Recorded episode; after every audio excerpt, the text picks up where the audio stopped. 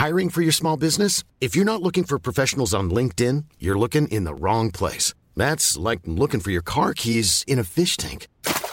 LinkedIn helps you hire professionals you can't find anywhere else, even those who aren't actively searching for a new job but might be open to the perfect role. In a given month, over 70% of LinkedIn users don't even visit other leading job sites. So start looking in the right place. With LinkedIn, you can hire professionals like a professional. Post your free job on linkedin.com slash people today.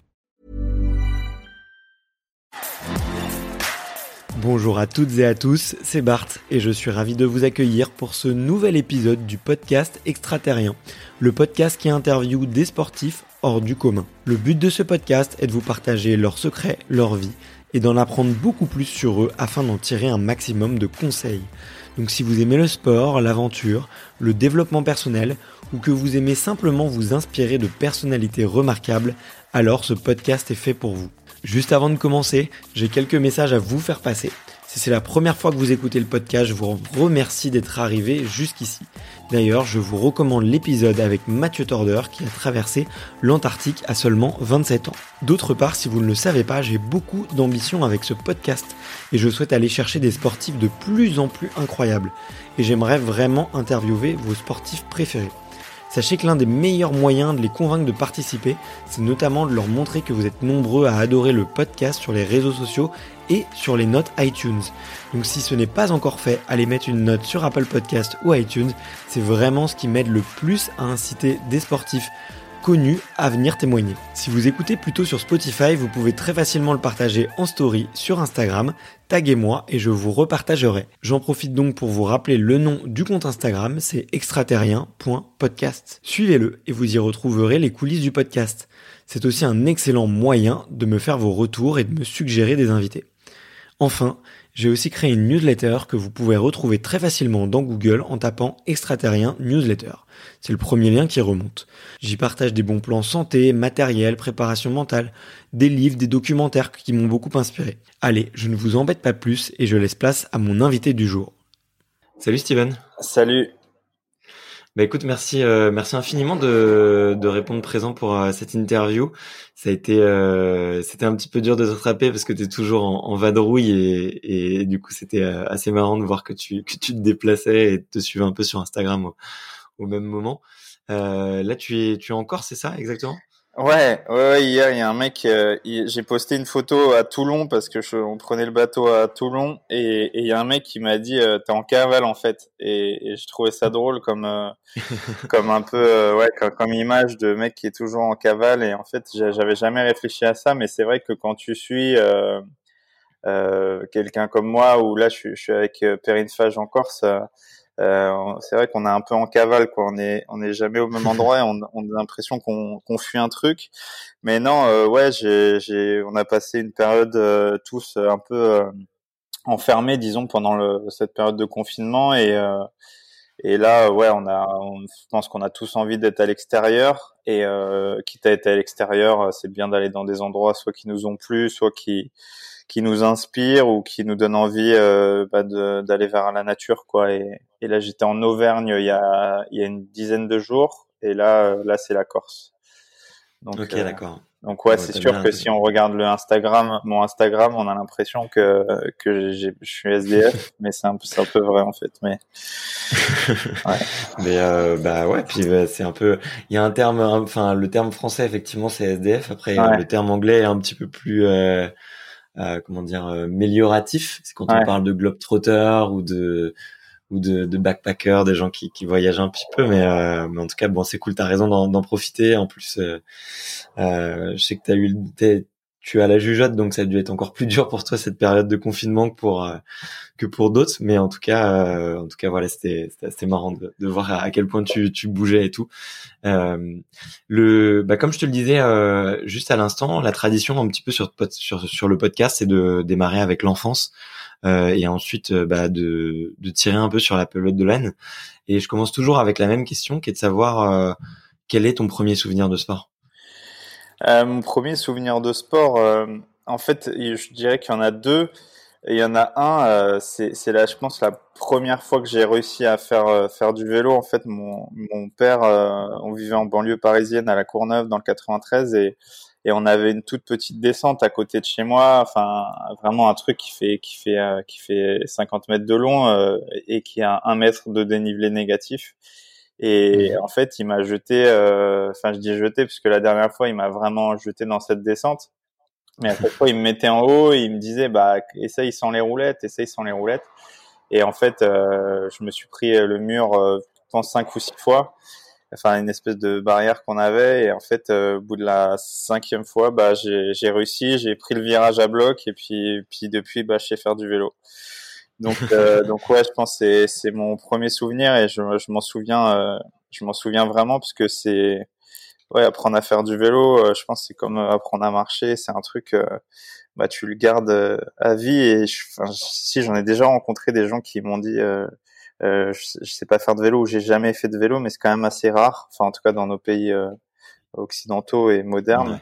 Mais euh, mais ouais. Et l'autre souvenir, c'est c'est c'est une fois, euh, j'étais tête en l'air. On était tout petit. On avait commencé le vélo en compétition avec mon petit frère. On avait euh, peut-être moi j'avais 7 ans et lui 5 donc on était vraiment tout mmh. petit et moi j'oubliais à peu près un truc par course et, ça m'arrive souvent aujourd'hui, sauf qu'aujourd'hui si j'oublie un truc, euh, c'est risque euh, euh, plus dangereux.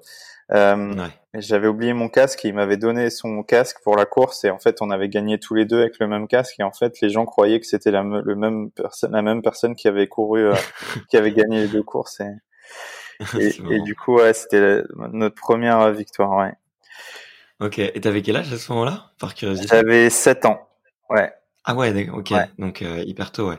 Et euh, bah toi, ouais, il me semble que ton que ton papa est, a baigné dans l'univers du cyclisme et que du coup, toi et ton frère, il vous y a mis euh, très très jeune?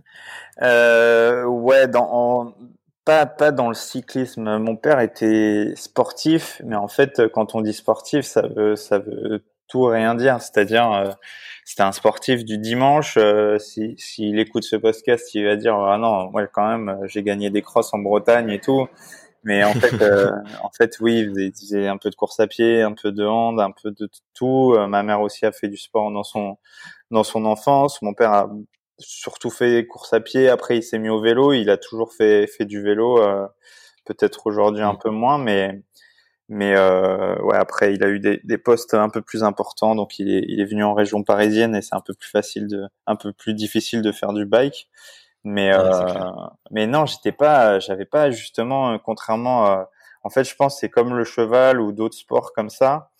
Et, encore que c'est pas tout à fait vrai, mais mais le vélo c'est c'est presque toujours le cas, c'est-à-dire c'est toujours un, un parent qui te met au vélo ou un frère ou un cousin ou machin et, et si t'as pas de famille de vélo, euh, c'est difficile. C'est comme euh, bah, dans le sport automobile aussi, c'est c'est souvent euh, un fils d'eux qui est réussi. Enfin, ça, ça veut rien dire, mais mais c'est souvent euh, bah, un mec comme Arnaud Demar, par exemple, euh, qui est qui est coureur cycliste FDJ. voilà, le mec, son père, il, il, gagne encore des courses en vétéran, quoi. Et ils ont toujours été là à côté de lui. Moi, mon père, c'était plutôt du genre à me jeter un, quand j'avais vraiment chaud en course, à me jeter une bouteille de sirop euh, de, de, de menthe euh, sur le visage euh, en ayant oublié qu'il avait mis du sirop dans la bouteille, quoi. Du coup, non, non, pas, non, pas, pas, pas, pas au niveau mon père, mais, mais non, ils, m'ont suivi par contre de mon, depuis mes, depuis mes, ouais, depuis mes six ans jusqu'à, ouais, disons jusqu'à, jusqu'à que je rentre en sport études à 18 ans, ils, ils m'ont amené beaucoup de courses et puis puis c'est puis c'est un peu l'enfer quoi quand on quand on a des enfants qui font du sport comme ça euh, on se rend compte qu'en fait ils ils ont passé tout leur week-end alors je dis enfer parce que parce que euh, moi je le ferais volontiers si j'ai des enfants mais mais ça fait beaucoup de temps quoi. C'est beaucoup de temps hein, beaucoup d'énergie beaucoup d'argent dépensé pour pour des rêves de gosse quoi Ouais, ouais, bah, je vois, je vois ce que tu veux dire. C'est vrai que d'un point de vue extérieur, pour euh, les peut-être les familles qui ont moins une culture sportive, c'est plus difficile à, à comprendre effectivement le, dévouement des parents et le soutien des parents pour leurs enfants.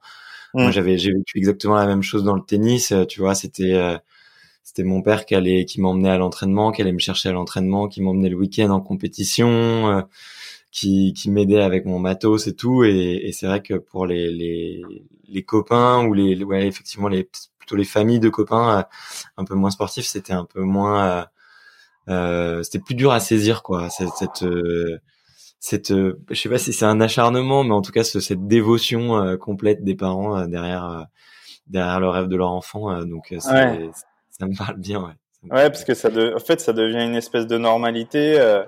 Et euh, je me rends compte aujourd'hui, euh, bon, j'ai 34 ans, mais je me suis rendu compte quand je suis rentré un peu dans la vie réelle, parce que être sportif de haut niveau pour moi, c'est pas c'est pas le monde réel, euh, parce qu'on a un programme de course qui est, qui est quand même énorme. On n'est vraiment pas beaucoup à la maison, mais euh, c'est vrai quand quand les gens disent euh, putain, je suis, je suis allé trois jours en week-end et toi, tu es incapable de dire je suis allé trois jours en week-end, tu vois tu sais même pas ce que ça veut dire parce que tu sais que week-end de toute manière tu sais que tu as un match ou tu as une course.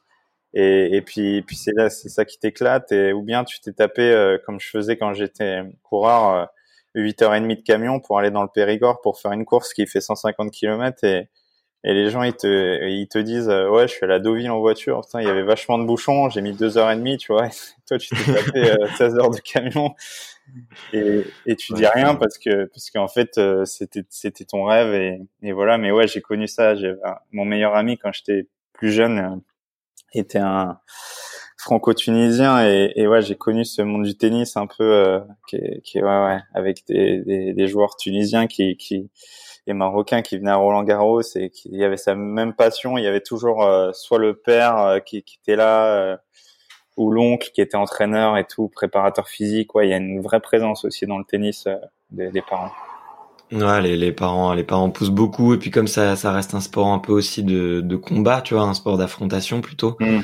Euh, tu vois, il y a toute une, y a tout un côté où effectivement, bah, les, les parents se prennent dans le match, euh, sont hyper, euh, sont hyper engagés. Donc c'est, c'est un. Bon, après, comme tous tous les sports, c'est, c'est très particulier.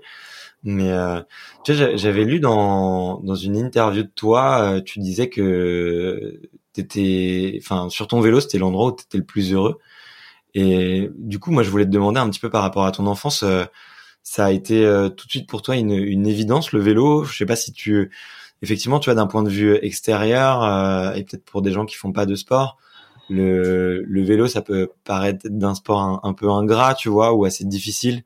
Euh, dans lequel il y a effectivement beaucoup d'efforts, euh, euh, dans lequel tu repousses quand même beaucoup tes, tes limites. est-ce que, est-ce que toi, très jeune, tu as tout de suite eu le, ce virus-là? Euh, Ouais, en fait, il y a, y a pas mal de paramètres, mais le premier c'est que c'est que je vivais euh, je vivais à la Courneuve quoi dans le 93 et et, et pour pour m'échapper de ce monde-là, c'est pas que je vivais un enfer, c'est que c'est que c'est c'est pas facile de, de, de vivre enfant, je pense, en Seine-Saint-Denis. Enfin, je vais pas, je vais pas, je vais pas, voilà, pleurer ici euh, sur ma jeunesse, mais c'est pas, euh, c'est pas évident quoi d'être à, à l'école tous les jours. En plus, l'école, ça me plaisait pas particulièrement. C'était un peu dur. Euh, je me faisais agresser. Enfin, j'étais un peu le, le, petit gentil quoi, mais un peu le vilain petit canard aussi des fois.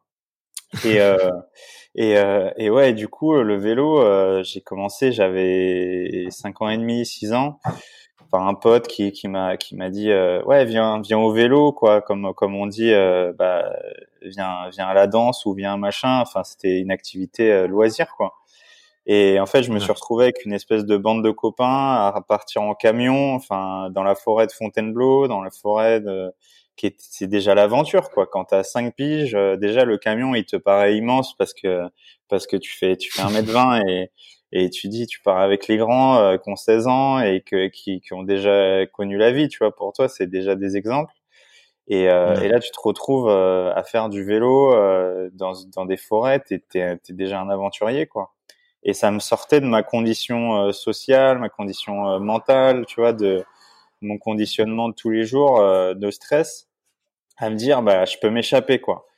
Et, et, et, en fait, ce truc de m'échapper, il m'est resté, il me, il me, reste toujours. Et quand les gens me disent putain mais t'adores te faire mal et tout, bah peut-être qu'il y a un peu de ça parce que je me réalise à travers euh, l'effort physique, euh, l'intensité, le dépassement. Mais dépassement, ça veut rien dire en fait. C'est c'est dépassement, c'est se réaliser et puis euh, et puis euh, et puis essayer de essayer de, de faire de faire le mieux possible sur euh, sur euh, sur une épreuve parce que quand, quand j'étais petit euh, c'était la course quoi. C'était faire des courses et essayer de gagner essayer de faire au mieux.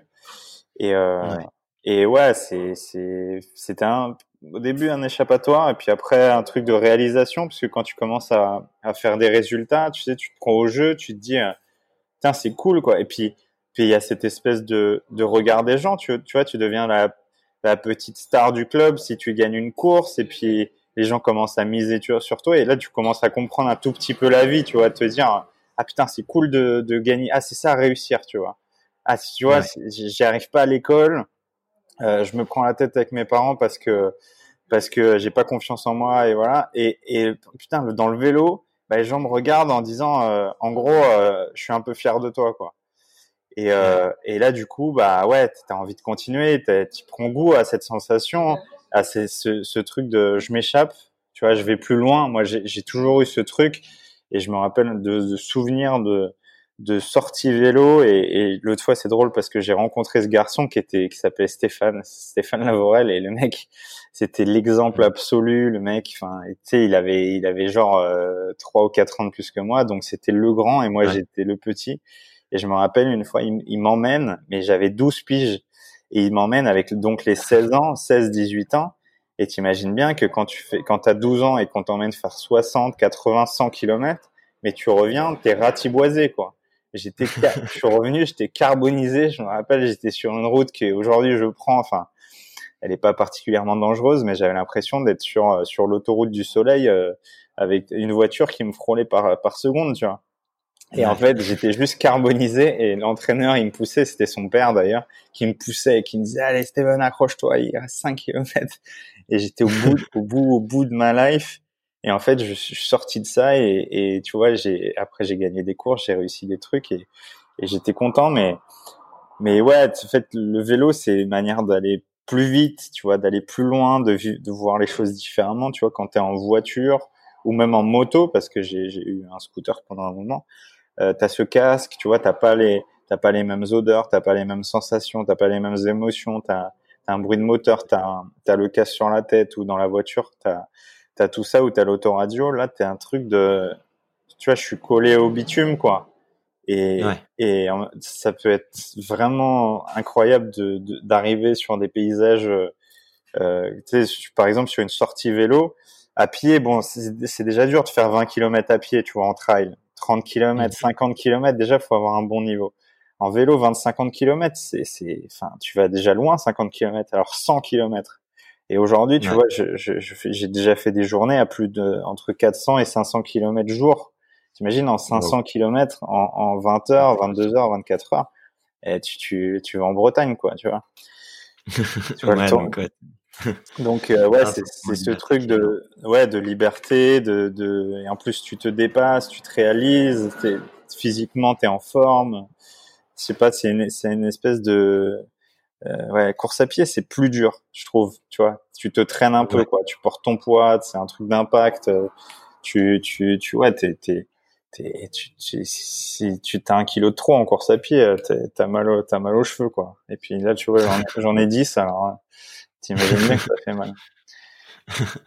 ouais, mais ouais, il y a, y a ce côté effectivement euh, où ça te fait voyager et, et, et, tu peux vraiment aller très très très loin à vélo. Ouais, tu peux découvrir. C'est l'aventure, c'est l'aventure. Tu vois, là les gens découvrent le vélo, euh, notamment en région parisienne ou, dans d'autres régions de France, avec les, les petites offres qu'il y a eu du gouvernement, avec un 50 euros pour euh, pour pour mettre à neuf votre vélo et tout. Tu vois, je trouve ça super parce que les gens se mettent au vélo, les gens les gens y vont quoi. Tu vois, ils ils, ils testent parce que un en, en même temps ils sont obligés, mais quand dès qu'ils commencent, putain, ils, disent putain, mais c'est cool. En fait, c'est pas si loin le travail.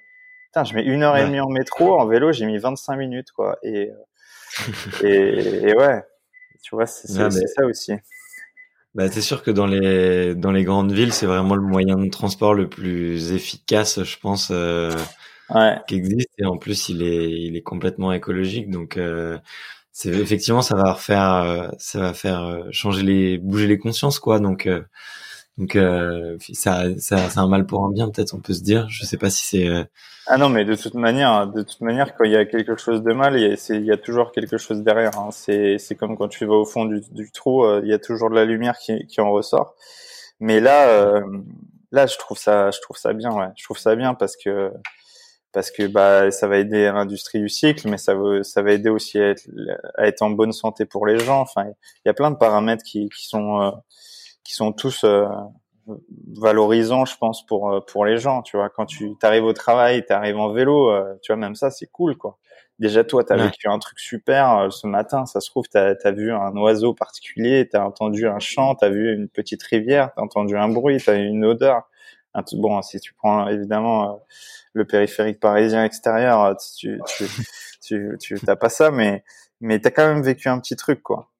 Et ouais, c'est un sas en fait, c'est un sas de compression, décompression. Euh, contrairement au, au, métro, tu vois, métro, bus, euh, même tramway qui qui t'enferme quand même, tu vois. C'est quand même une boîte dans laquelle tu es toute la journée et en plus tu y es dès le matin. Donc ouais, faites du bike. bah écoute, tu prêches, tu prêches un convaincu euh, pour avoir euh, des vélos à la maison, pour avoir fait beaucoup de triathlon et pour euh, et pour pour pour plein de raisons, tu prêches vraiment un convaincu. Donc je j'appuie ta parole. Faites du vélo, faites du bike, comme tu dis. Et, moi, je voulais, enfin, si je, je, reprends un tout petit peu le fil par rapport à ton enfance, ton adolescence, je voulais savoir si est-ce que tu vois, je, me demande toujours un peu euh, quels sont euh, quels sont les rêves euh, des, des, des, jeunes sportifs. Tu vois, moi j'étais dans le tennis, donc tu vois c'était c'était bah, j'ai envie de j'ai envie de gagner, enfin de jouer une fois dans ma vie à Roland Garros et et le rêve ultime c'est de gagner un grand chelem. Parce que pourquoi dans le vélo devenir pro et je sais pas participer au Tour de France c'est c'est une c'est c'est un, objectif de vie, c'est un, un, rêve de gosse. Ça peut paraître un peu cliché, tu vois, mais mais euh, mais je trouve que ça permet un peu de de voir aussi bah que dans tous les sports il y a un rêve et qui est, qui est, qui qui est pour lesquels les enfants se donnent plus que tout quoi. Ouais bah ouais ouais clairement clairement c'était le tour hein, et c'est et c'est toujours le tour parce que parce que euh, j'écoutais encore, euh, j'ai revu un, un, documentaire la sur Thibaut Pinot pendant le tour et, et, et il disait ça et, et en fait c'est un garçon que j'apprécie euh, pour ça parce que des fois il a des des, des écrans, enfin des, des, des instants de, de, totalement limpides, de lucidité. Il dit de toute façon il y a que le tour qui existe. Et en fait dans le vélo, mais oui parce que en fait si tu parles à n'importe qui dans la rue en France, tu demandes Bernardino, Laurent Jalabert, Chris Froome, Lance Armstrong, c'est le Tour de France, quoi. Poulidor, Anctil, Indurain, tout le monde connaît ces mecs-là. Et s'ils connaissent pas, ils ont déjà entendu parler. Alors que si tu parles d'un mec qui a gagné une classique, une semi-classique italienne il y a deux ans, qui était, ça se trouve plus vite que le Tour, mais qui est, qui est là-bas un truc vraiment dingue. Mais on s'en fout en fait. Même le Giro, tu vois. Les gens, tu t'oublies, tu vois, les, si tu demandes aux gens, euh, il y a deux ans, qui c'est qui a gagné le Giro, les gens ils savent pas. Et, et, et en fait, c'est ça le truc. Tu vois, moi j'avais ce truc de, de, du Tour parce que c'est le Tour de la France aussi. Tu vois, tu vas vers, tu vas voir la France, tu vas rencontrer les gens, tu vas chez eux, tu vois, tu passes chez eux, quoi, et ils sortent pour te voir parce que c'est gratuit. Tu vois, c'est fort quand même. Tu vois, quand tu vas à Roland, tu vois, quand tu vas à Roland Garros, les gens ils ont payé leur place. C'est c'est quand même un truc qui est structuré, qui est qui est qui est un peu orchestré. Tu vois, c'est quand même une arène. Tu, vois, c'est quand même euh, calibré et tout ça. C'est c'est pas réservé aux quartiers populaires de, de n'importe où en France. Enfin, on s'entend, mais mais on est on est on n'est pas loin de ça.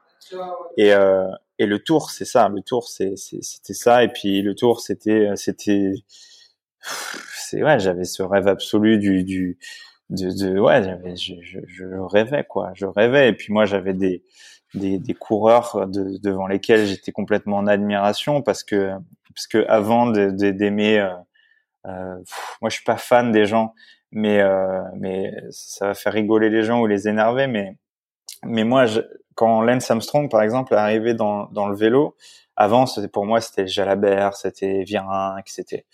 Et moi, quand Armstrong est arrivé, je me suis dit putain, ce mec, il a une puissance, une force et tout.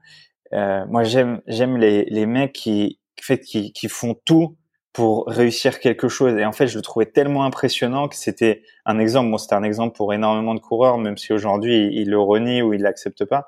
Et moi, je trouvais cette puissance, mais comme un Rafael Nadal, comme un Federer pour sa précision, sa puissance et tout. Tu vois, j'étais en admiration devant devant ces ces mecs parce que parce que c'est juste beau, quoi. Tu vois, c'est un beau geste et et voilà, quoi. Tu vois?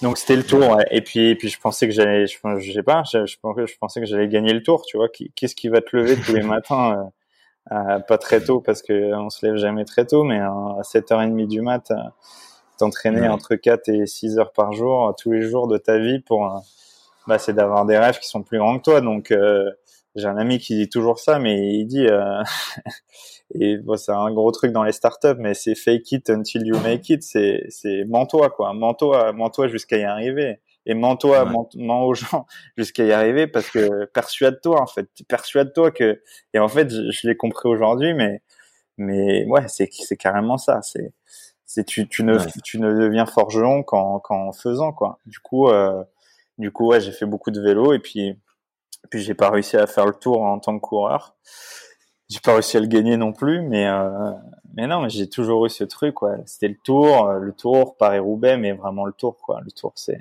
Tour, c'est fort. Hmm. Ok.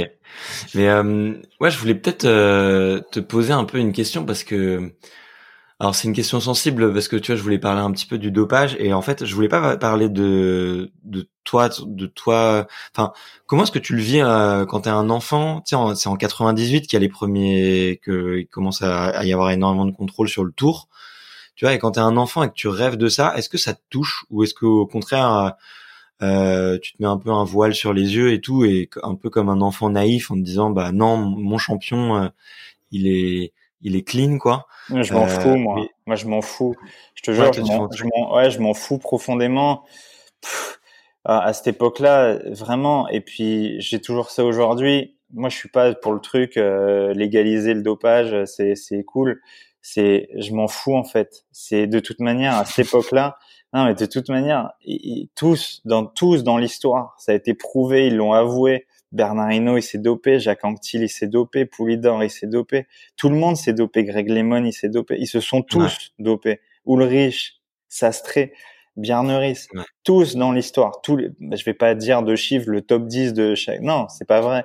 Mais par contre, je peux te dire, je peux te dire que de toutes les époques, tous les vainqueurs du Tour de France ont pris un truc pour gagner le Tour. Aujourd'hui, j'en sais rien. Mais mais voilà, à cette époque-là, je pensais même pas à ça. Je me dis, la part de rêve, elle est tellement forte que j'en ai rien à foutre. En fait, ils font ce qu'ils veulent. c'est en fait, en fait, dans le monde, tu vois, dans quand tu vas, tu vas à la City à Londres ou tu vas à la Défense, je prends toujours cet exemple-là, mais les traders qui prennent de la coke tous les jours pour pour vendre des barils de pétrole et pas dormir parce que entre euh, la bourse de Shanghai, de Chicago, de machin, de Paris et, et de Londres, il y a décalage horaire, ils dorment pas pendant quatre jours. Est-ce qu'il y a un contrôle à la sortie de la City? Euh, Salut, euh, est-ce qu'on pourrait, il y a un contrôle inopidé, donc on contrôle tous les mecs? Non, ça n'existe pas. Sinon, ils sont tous positifs, les mecs. Et si, ah, si, tu fais un contrôle en médecine ou dans certains, euh, au barreau, euh, tu, tu, tu, vois, tu, tu fais passer le contrôle antidopage à la sortie des, des prépas médecine ou plein de prépas. Mais tout le monde est dégommé, quoi mais à différents trucs, tu vois, différentes échelles. Et je, en fait, je me posais cette question et je l'ai toujours ce truc aujourd'hui. C'est en fait le dopage, il commence où? Moi, je suis contre le, la triche, quelle qu'elle soit. Je déteste les menteurs. Je supporte pas les gars qui se mentent et qui, qui mentent aux autres. Je supporte pas la triche.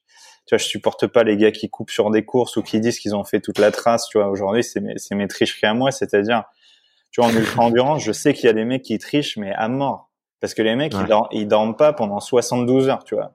Donc évidemment qu'à un moment ils prennent soit trop de caféine, soit d'autres trucs. Tu vois. et c'est comme ça. Ou bien d'autres qui coupent les traces et qui disent ah j'ai fait tout le truc. Et voilà, je trouve ça dingue. Mais à côté de ça, en fait, un mec comme Armstrong, il a donné de l'espoir à des millions de gens. Un mec comme Virenque, il en a fait pleurer des centaines et des centaines des gens. Et encore aujourd'hui, en fait, il y a un moment où faut où faut pardonner quoi. On s'en fout franchement. Bien sûr qu'il mm. a triché, ils ont tous triché. Mais en fait, aujourd'hui, on le punit pour son arrogance. Enfin, je, je, je clôt cette parenthèse Armstrong, mais on le punit juste parce que c'était le plus arrogant des arrogants Et c'était le plus capitaliste d'un système qui était le système le plus capitaliste qui soit, c'est-à-dire le sport de haut niveau. Les forts devant, les faibles derrière. C'est pas un système euh, communiste. Hein. Quand tu es dans le mmh. peloton, je peux te dire, bah d'ailleurs, il y a eu un coureur qui s'est fait jeter il y a quelques années. Enfin, tous les ans, il y en a un maintenant qui se fait jeter sur le tour. Un gars de Team Sky, il y en a une autre d'une autre équipe. Mais c'est la bataille tout le temps. Les mecs, ils se mettent des coups, tu te mets des coups de caisse, des coups d'épaule, des coups de coude. Et quand tu roules à 50 à l'heure, je peux te dire, quand tu prends un coup, c'est comme si tu te fais casser une raquette sur la, sur la tête, quoi. Tu vois, c'est la bagarre. Du coup, euh, du coup, euh, non, je déteste les tricheurs, les menteurs et tout ça. Mais en fait, vu, vu la part de rêve qui est là-dedans, bien sûr que si, si j'ai si j'ai un, un, un garçon ou une fille qui est mon enfant qui me dit euh, ouais papa tu penses que je devrais prendre ça? Jamais de la vie. Jamais de la vie. Mon père il m'a toujours dit et c'était une caricature mais mais il le pense vraiment parce que ils viennent de Bretagne mes parents et, il a ce truc là parce que c'est l'image du grand public aussi. C'est le jour où tu dois te, te piquer il disait te piquer pour réussir et eh ben il faut que tu arrêtes le vélo tu vois et, mm. et tu vois, cette image-là, c'est le dopage, il commence où? Il commence où? Le jour où tu commences à te mettre 10 cafés par jour, à prendre une vitamine C, à commencer à prendre des multivitamines, ou est-ce que c'est le jour où tu te mets là, ta première vitamine B12 dans dans les fesses ou ton, ton premier, tu vois, ta première, euh, ton premier goutte à goutte en dans ta chambre d'hôtel comme il faisait US euh, Postal, tu vois? C'est quoi la barrière? Voilà, c'est ça qui, qui est à définir aussi. Euh, moi, je pense que dès que tu commences à essayer de faire l'optimisation de performance, quelle qu'elle soit, bah ça c'est de l'optimisation de performance, donc du dopage. Tu vois, comme les les temps typoxiques, les temps typobar, du coup, bah tu fais quoi? Tu tu supprimes les stages en altitude. Enfin bref, c'est des détails, mais c'est tu sais entre un mec qui qui gagne euh, comme certains du peloton euh, aujourd'hui qui gagnent entre 100 et 150 000 euros par mois, donc ils sont capables de se payer des stages de dingue en altitude, euh, au Tahiti ou, ou ailleurs, ou en Colombie, et, et, les mecs qui reviennent, c'est des machines de guerre. Et un mec qui est néo-pro, euh, qui, qui vit comme je vivais dans le 93 ou et qui doit se taper des sorties sous la flotte tout l'hiver, tu vois, je sais pas tu vois, les, je me rappelle des Russes, par exemple, des Russes ou des Kazakhs qui arrivaient en France ou en Belgique, mais les mecs, ils nous découpaient parce qu'ils avaient faim, quoi. Ils avaient envie de nous tuer, quoi. C'était des, c'était des morts de faim, et puis, et puis voilà. Après, euh, chacun son truc, mais moi, j'aime le vélo, en fait. J'aime le vélo pour ce qu'il est, et puis, puis j'aime les passionnés de vélo, et je pense que, que ça soit un, Armstrong, Virenque. Armstrong, tu l'aurais mis dans le business, il aurait réussi dans le business. Et Virenque, quand t'es bon, t'es bon, tu vois. Quand t'es bon, t'es bon. Et, et quand t'as des dons, parce que je pense que c'est des dons, quand tu fais top 5, top 10 d'un Tour de France, même top 20, même si déjà si tu fais le Tour, même si tu fais un Roland Garros euh, ou tu, tu fais l'US Open ou machin, c'est déjà que t'es es hyper doué, quoi. Et, et je préfère ça plutôt qu'un mec qui, qui prenne de la coke euh, le soir euh, dans sa chambre d'hôtel dans un tournoi du Grand Chelem ou sur le Tour de France, tu vois. Je préfère des mecs heureux sur le vélo et qui, qui fassent certainement des conneries plutôt que des mecs qui, qui sont complètement dépressifs et qui sont sous antidépresseurs parce qu'ils sont complètement perdus dans leur vie. Voilà, c'est mon coup de gueule. bah écoute, non, mais merci beaucoup parce que tu vois, euh, bah déjà t'es es crédible pour parler de ce que tu de ce que tu viens de dire et, et en plus tu fais ouvrir les yeux euh, sur beaucoup de choses et et tu le dis avec beaucoup de de franc parler donc euh, c'est hyper appréciable tu vois et moi tu, tu vois, par rapport à ce niveau-là, moi, je me suis toujours promis de jamais juger euh, quelqu'un qui se dope. Je, mmh. je, veux pas émettre de jugement personnel parce que je me suis dit que, enfin, à chaque fois, je me dis, si j'étais à la place du mec, j'adore tellement gagner, je suis tellement, tu vois, j'adore, euh, j'ai tellement l'esprit de compétition, je suis tellement mauvais perdant que si j'étais à la place du mec, en fait, potentiellement, j'aurais fait la même chose. Si mmh. c'est pour mon rêve de gagner le tour, si c'est pour mon rêve de gagner Roland Garros, eh ben, si on m'avait dit que, tu vois, euh, quand tu es un, jeune athlète et qu'on te dit, bah, il faut que tu fasses ça pour gagner, tu crois, tu, crois en fait, parce que c'est des, des, des c'était père, c'était, c'était, c'était coach, c'était mentor, euh, ils connaissent, ils connaissent le, chemin pour arriver au succès. En tout cas, tu le penses et, et du coup, tu, tu suis, tu suis leurs conseils. Donc, euh, moi, je me suis toujours permis de rester très humble et de, et de pas juger et et, euh, et, effectivement, à partir du moment où tu acceptes et que tu te dis de bah potentiellement tous ils sont un peu trichés, euh, et ben tu te dis que bah le gagnant quand même à la fin il a quand même euh, il a quand même beaucoup, beaucoup, beaucoup de mérite. Et surtout quand il, quand il arrive à réitérer l'exploit. Bah ouais, il y a des, il y a des milliers de paramètres. Il y a des milliers de paramètres. C'est n'importe quel champion. combien de fois tu te remets en question? Combien de paramètres il faut contrôler, que ça soit ta bouffe, ton sommeil, ton entourage. T'imagines comment c'est dur. Tu rentres chez toi, t'es imbuvable tous les jours parce que tu t'as pas réussi, t'étais à l'entraînement, tu t'es pris des cartouches par ton entraîneur. T'arrives, ta femme, ouais. t'as pas fait les courses et tu te trouves comme un con. Tu te dis, je suis vraiment une merde, quoi. Et ça, ça peut se reproduire pendant un an, deux ans, des fois dix ans, tu vois, où où il y a rien, quoi. Tu vois, j'ai un copain qui qui, qui m'a toujours dit ça et, et, et c'était un grand producteur de télé. C'était Gérard Louvain qui lui avait dit ça. Il lui dit, mais il dit, il faut 10 ans pour réussir du jour au lendemain. Tu vois, il faut 10 ans pour réussir du jour au lendemain. Et en fait, quand tu as intégré ça dans ta tête, et fait tout se simplifie. Il faut 10 ans, quoi. Ouais. 10 ans de travail acharné. Et à un moment, peut-être, ça va s'ouvrir. À ce moment-là, faut, faut accepter ça. Et, ça, c'est encore autre chose, tu vois. Apprendre à gagner, apprendre le succès, apprendre à rester au haut niveau, apprendre à, à accepter la pression, la médiatisation, la défaite mmh. quand tu es au top, tu vois. Euh, t'imagines euh, un mec comme Pete Sampras ou machin, les mecs c'était des monstres et tout, et il y a des générations qui sont arrivées, les, les, les, les Federer, Nadal qui sont arrivés, mais ils ont dit bah non, mais c'est-à-dire que nous, euh, on est des Formule 1, là on était en Formule 3000, là on va, on va accélérer, tu vois, mais c'est ça qui arrive dans tous les sports. En fait, tout, mm. les athlètes deviennent encore plus athlétiques, ils deviennent encore plus techniques, encore plus intelligents, encore plus puissants. Les staffs sont encore plus forts. Tu vois, t'es entouré de scientifiques, de psy, de machin. Donc ouais, c'est non, faut toujours respecter. Moi, je respecte toujours les mecs, même ceux qui trichent, parce que il y a toujours un rêve à la base. Tu vois, il y a toujours un truc pur. Après, les mecs qui disent euh, j'aime pas, j'aime pas le vélo, qui, qui, sont chez les pros, et il y en a qui me disent mais en fait, moi, je j'aime pas le vélo. Et tu as envie de lui dire, mais qu'est-ce que tu fais là, quoi? Et va, va, va vendre des pommes de terre. Enfin, je critique pas du tout ceux qui vendent des pommes de terre, mais si tu gagne de l'argent, tu vas faire un truc qui te fait gagner de l'argent et, et, et voilà. Si tu t'es pas passionné, fais un truc qui te fait gagner encore plus et qui est moins dur, parce que c'est tellement dur quand, quand t'aimes pas faire ça. C'est tellement pas, Ouais. C'est pas le sport le plus, comment dire, à la fois le plus accessible et le plus, euh, euh comment dire, le plus. Bah, c'est pas un jeu, quoi.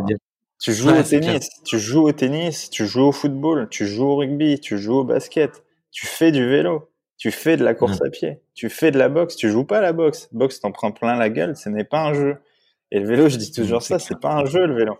Alors, et pour jouer, par contre, dès que tu prends un, un petit niveau et tout, ah, là, tu peux t'amuser, tu peux t'amuser avec ton vélo, tu peux prendre du plaisir, tu peux, tu peux, voilà, mais le haut niveau en tous les cas, en vélo, c'est pas, it's not a game, comme il dit Peter Sagan. Alors que c'est un, truc qui joue le plus sur un vélo, mais, mais il, le mec, il déteste s'entraîner. Il déteste s'entraîner, le gars. Parce qu'il s'en fout, en fait. Ce qu'il veut, c'est la course, quoi. C'est la bagarre.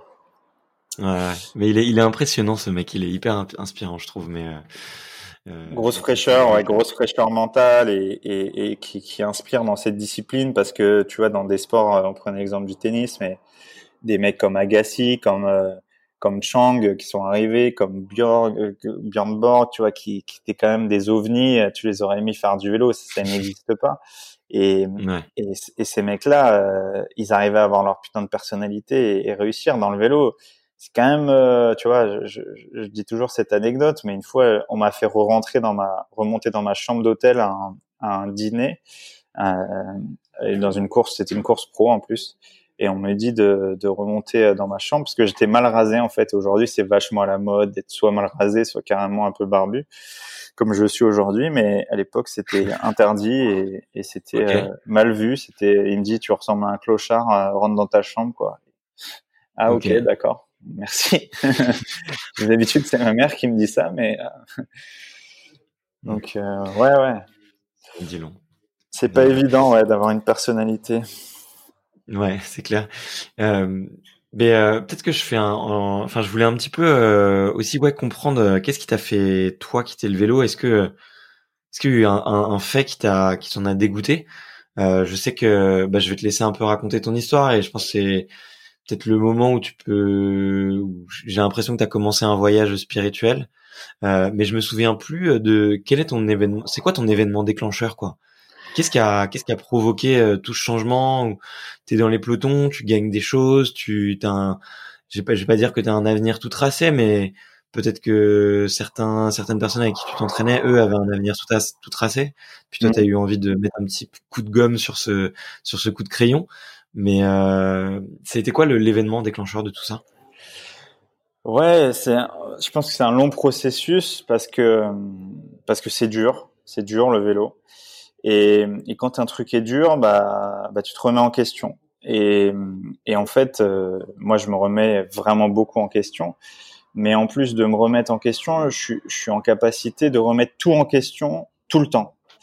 Donc c'est très appréciable dans les milieux professionnels, dans ma vie d'aujourd'hui, parce que quand tu es aventurier, tu es obligé de te remettre en question, de remettre en question tout, parce que que ça soit ton matériel, ta trace, etc. Si tu ne fais pas ça, bah, tu es en capacité de mourir, parce que si tu dis, bah, je connais tout, tu en forêt amazonienne, mais tu es spécialiste de la survie dans les déserts, euh, bah, tu as, une chance sur une de mourir, hein, clairement, parce que les certitudes, ça n'existe pas dans l'aventure. Mais dans le vélo, j'avais tout le temps ces doutes dans la tête, quoi. Je dis, mais putain, ils sont plus forts que moi. J'avais du mal à avoir confiance en moi pendant longtemps.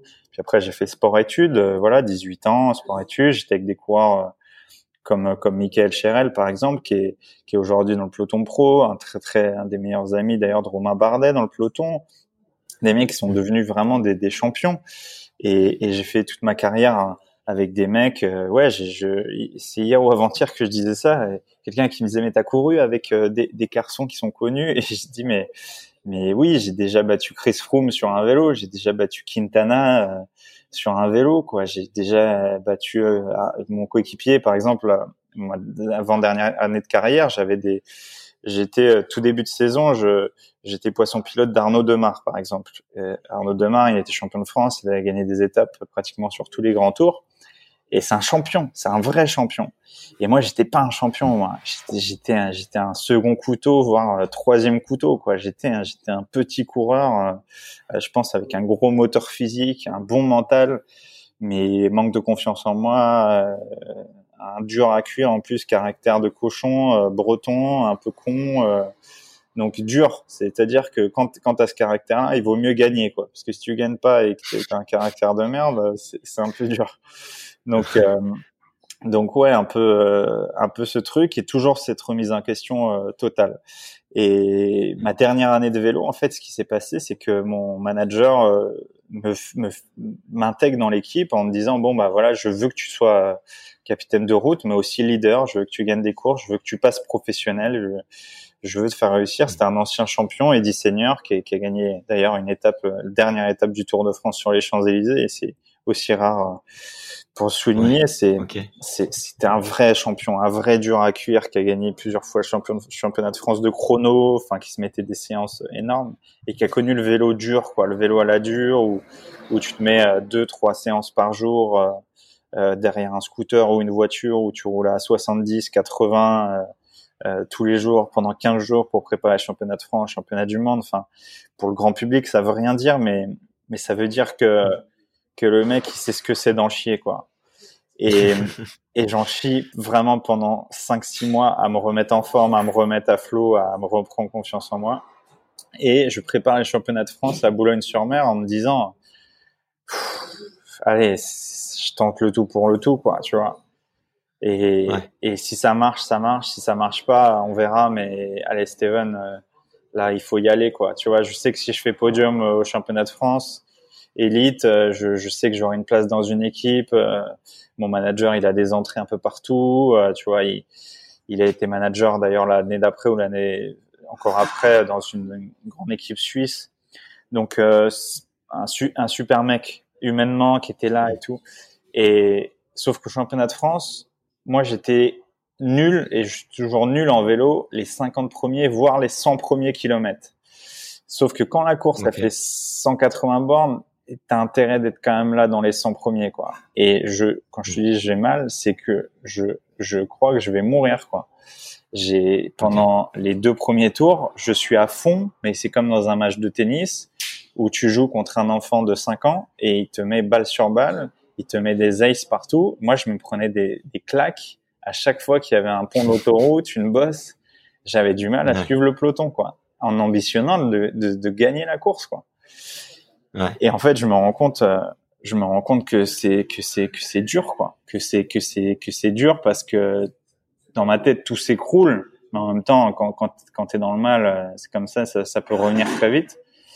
Et là, euh, au bout de deux tours, il y a ma voiture qui arrive, enfin la voiture de directeur sportif qui arrive à ma hauteur, il me dit mais qu'est-ce qui t'arrive? Et je dis bah ça, ça va pas. Il dit ah, il me dit non, t'as pas le droit d'être mal. Et en fait, je vois dans la voiture, et je semble, enfin, je, je distingue parce que j'avais du flou dans mes lunettes et tout, deux managers d'équipe professionnelle, tu vois. En gros, ça veut dire, euh, t'as déjà serré la main au mec en entretien d'embauche, tu vois. C'est un peu, euh, c'est un peu, euh, si, tu réussis ton entretien, c'est bon, quoi. Et là, je refais un tour. J'avais du mal à suivre le peloton encore une fois. Et au tour d'après, même endroit, je mets le clignotant, je tourne à droite, je vais dans un parking, euh, tout ce qu'il y a de plus euh, commun et, limite pourri parce que Boulogne-sur-Mer, euh, ciel, ciel un peu nuageux, je m'arrête là et je m'écroule et je pleure toutes les larmes de mon corps et je me dis à quoi bon quoi? À quoi bon à quoi bon tu vois à quoi bon tout ça à quoi bon tous ces efforts cette prépa tu vois j'étais vraiment affûté j'étais je pensais, je pensais que c'était là, quoi, tu vois. Et tu sais, quand tu sens les trucs, mais que tu, tu, te prends une clacasse, ça remet tout en question. Et en fait, je retourne à ma voiture, euh, je dégomme tous les ravitaillements qui étaient pour l'après la course. Enfin, je fais n'importe quoi. Le, le dépressif euh, qui, qui, a envie de se remplir le l'âme et le bide surtout. Donc, je dégomme tous les ravitaux. J'ai un ou deux coéquipiers qui s'arrêtent, qui, qui abandonnent et le manager arrive, on a un ou deux coureurs qui finissent pas trop mal, euh, voilà. Et il arrive, vient me voir et, il attend vraiment pour venir me voir, mais il vient me voir quand même. Il me dit, euh, ça va, ça se passe bien? Je dis ouais, ouais. Il me dit, euh, il s'est passé quoi? Je dis bah, je t'ai dit, j'étais mal et tout. Mais mec, t'as pas le droit d'être mal. Pas aujourd'hui, t'as pas le droit quoi. Et je dis ok, bon bah voilà. Il me dit bon, je vais te dire une autre chose, c'est moi je te ramène pas. Je dis je comprends pas. Moi, je te ramène pas chez toi. En fait, j'étais un, des seuls coureurs qui rentrait euh, dans une autre direction. On me déposait un train et et puis euh, et, puis voilà quoi, tu vois. Et il me dit qu'il me ramène pas au train. Il me dit tu te démerdes. Je suis à Boulogne-sur-Mer. J'étais en région parisienne, mon domicile. ok. Et là, dans ma tête, je le vois comme ça et je, je peux pas me dire avec tout le recul, mec, t'as pas le droit de me dire ça. Mais en même temps, ça, ça monte en moi et je dis mais mais d'où il me parle comme ça, quoi? De qui parle comme ça à quelqu'un d'autre? Qui? Et tu vois, dans ma carrière, j'en ai eu des trucs. C'est qui le gros en cul peloton euh, ah, Putain, vas-y, remonte. Euh, tiens, vous faites chier, les gars. Tu vois, c'est un, c'est un monde qui est dur, quoi. Tu vois, je, je connais ça. Mais à ce moment-là, je me dis, tu vois, je prends un peu le truc de, avec du recul. À ce moment-là, je le prends comme quelqu'un qui, qui, qui est hors du monde du vélo et je dis, mais mec, t'as pas le droit de me parler comme ça. Et je dis rien, j'accepte donc je rentre chez moi à une heure et demie du matin, galère en prenant, bref, le, truc de, de, de t'as plus envie d'y retourner quoi. Et là je dis dans ma tête, hein, tout ce long voyage là, j'ai dit c'est fini, c'est fini, plus jamais, plus jamais, plus jamais, je veux plus ça. En fait c'était, je veux, je veux plus ça dans ma vie, c'est c'est trop dur, c'est trop, c'est trop dur d'accepter ça. Et puis surtout, je me dis, mais rends-toi à l'évidence, c'était pas fait pour ça, et voilà. Et, euh, et juste après, je reprends des études. Je reprends des études de communication. Je, euh, 15 jours après, je passe un concours. Je rentre dans une école de com. Euh, je monte ma boîte en même temps. Enfin, j'ai besoin de remplir un vide qui est, qui est absolu parce que si tu as fait du haut niveau, tu comprends ce que c'est. C'est c'est c'est un vide euh, qui est spirituel, intellectuel, physique, physiologique, euh, hormonal. C'est la folie quoi. T'es es un animal. T'as envie de tout casser. Tu bois une bière, t'as envie d'en boire 40 était à moitié, à moitié alcoolique, euh, dépressif. Euh, je, me, je dormais deux heures par nuit parce que il fallait que ma vie elle soit remplie. Tu vois, je voulais tout apprendre, tout apprendre. Je, je voulais faire pareil que dans le vélo. Je me disais que si, si tu fais euh, 6 heures de vélo par jour, bah, ça équivaut à 15, 15, 20 heures de travail dans la vie normale, quoi. Et, et, je me dis, il faut que je rentre dans ce monde. Voilà, il faut que je rentre dans ce monde, il faut que je comprenne les gens, faut, tu vois, t'es un autiste, t'es un absolu autiste quand t'es sportif de haut niveau à ce niveau-là.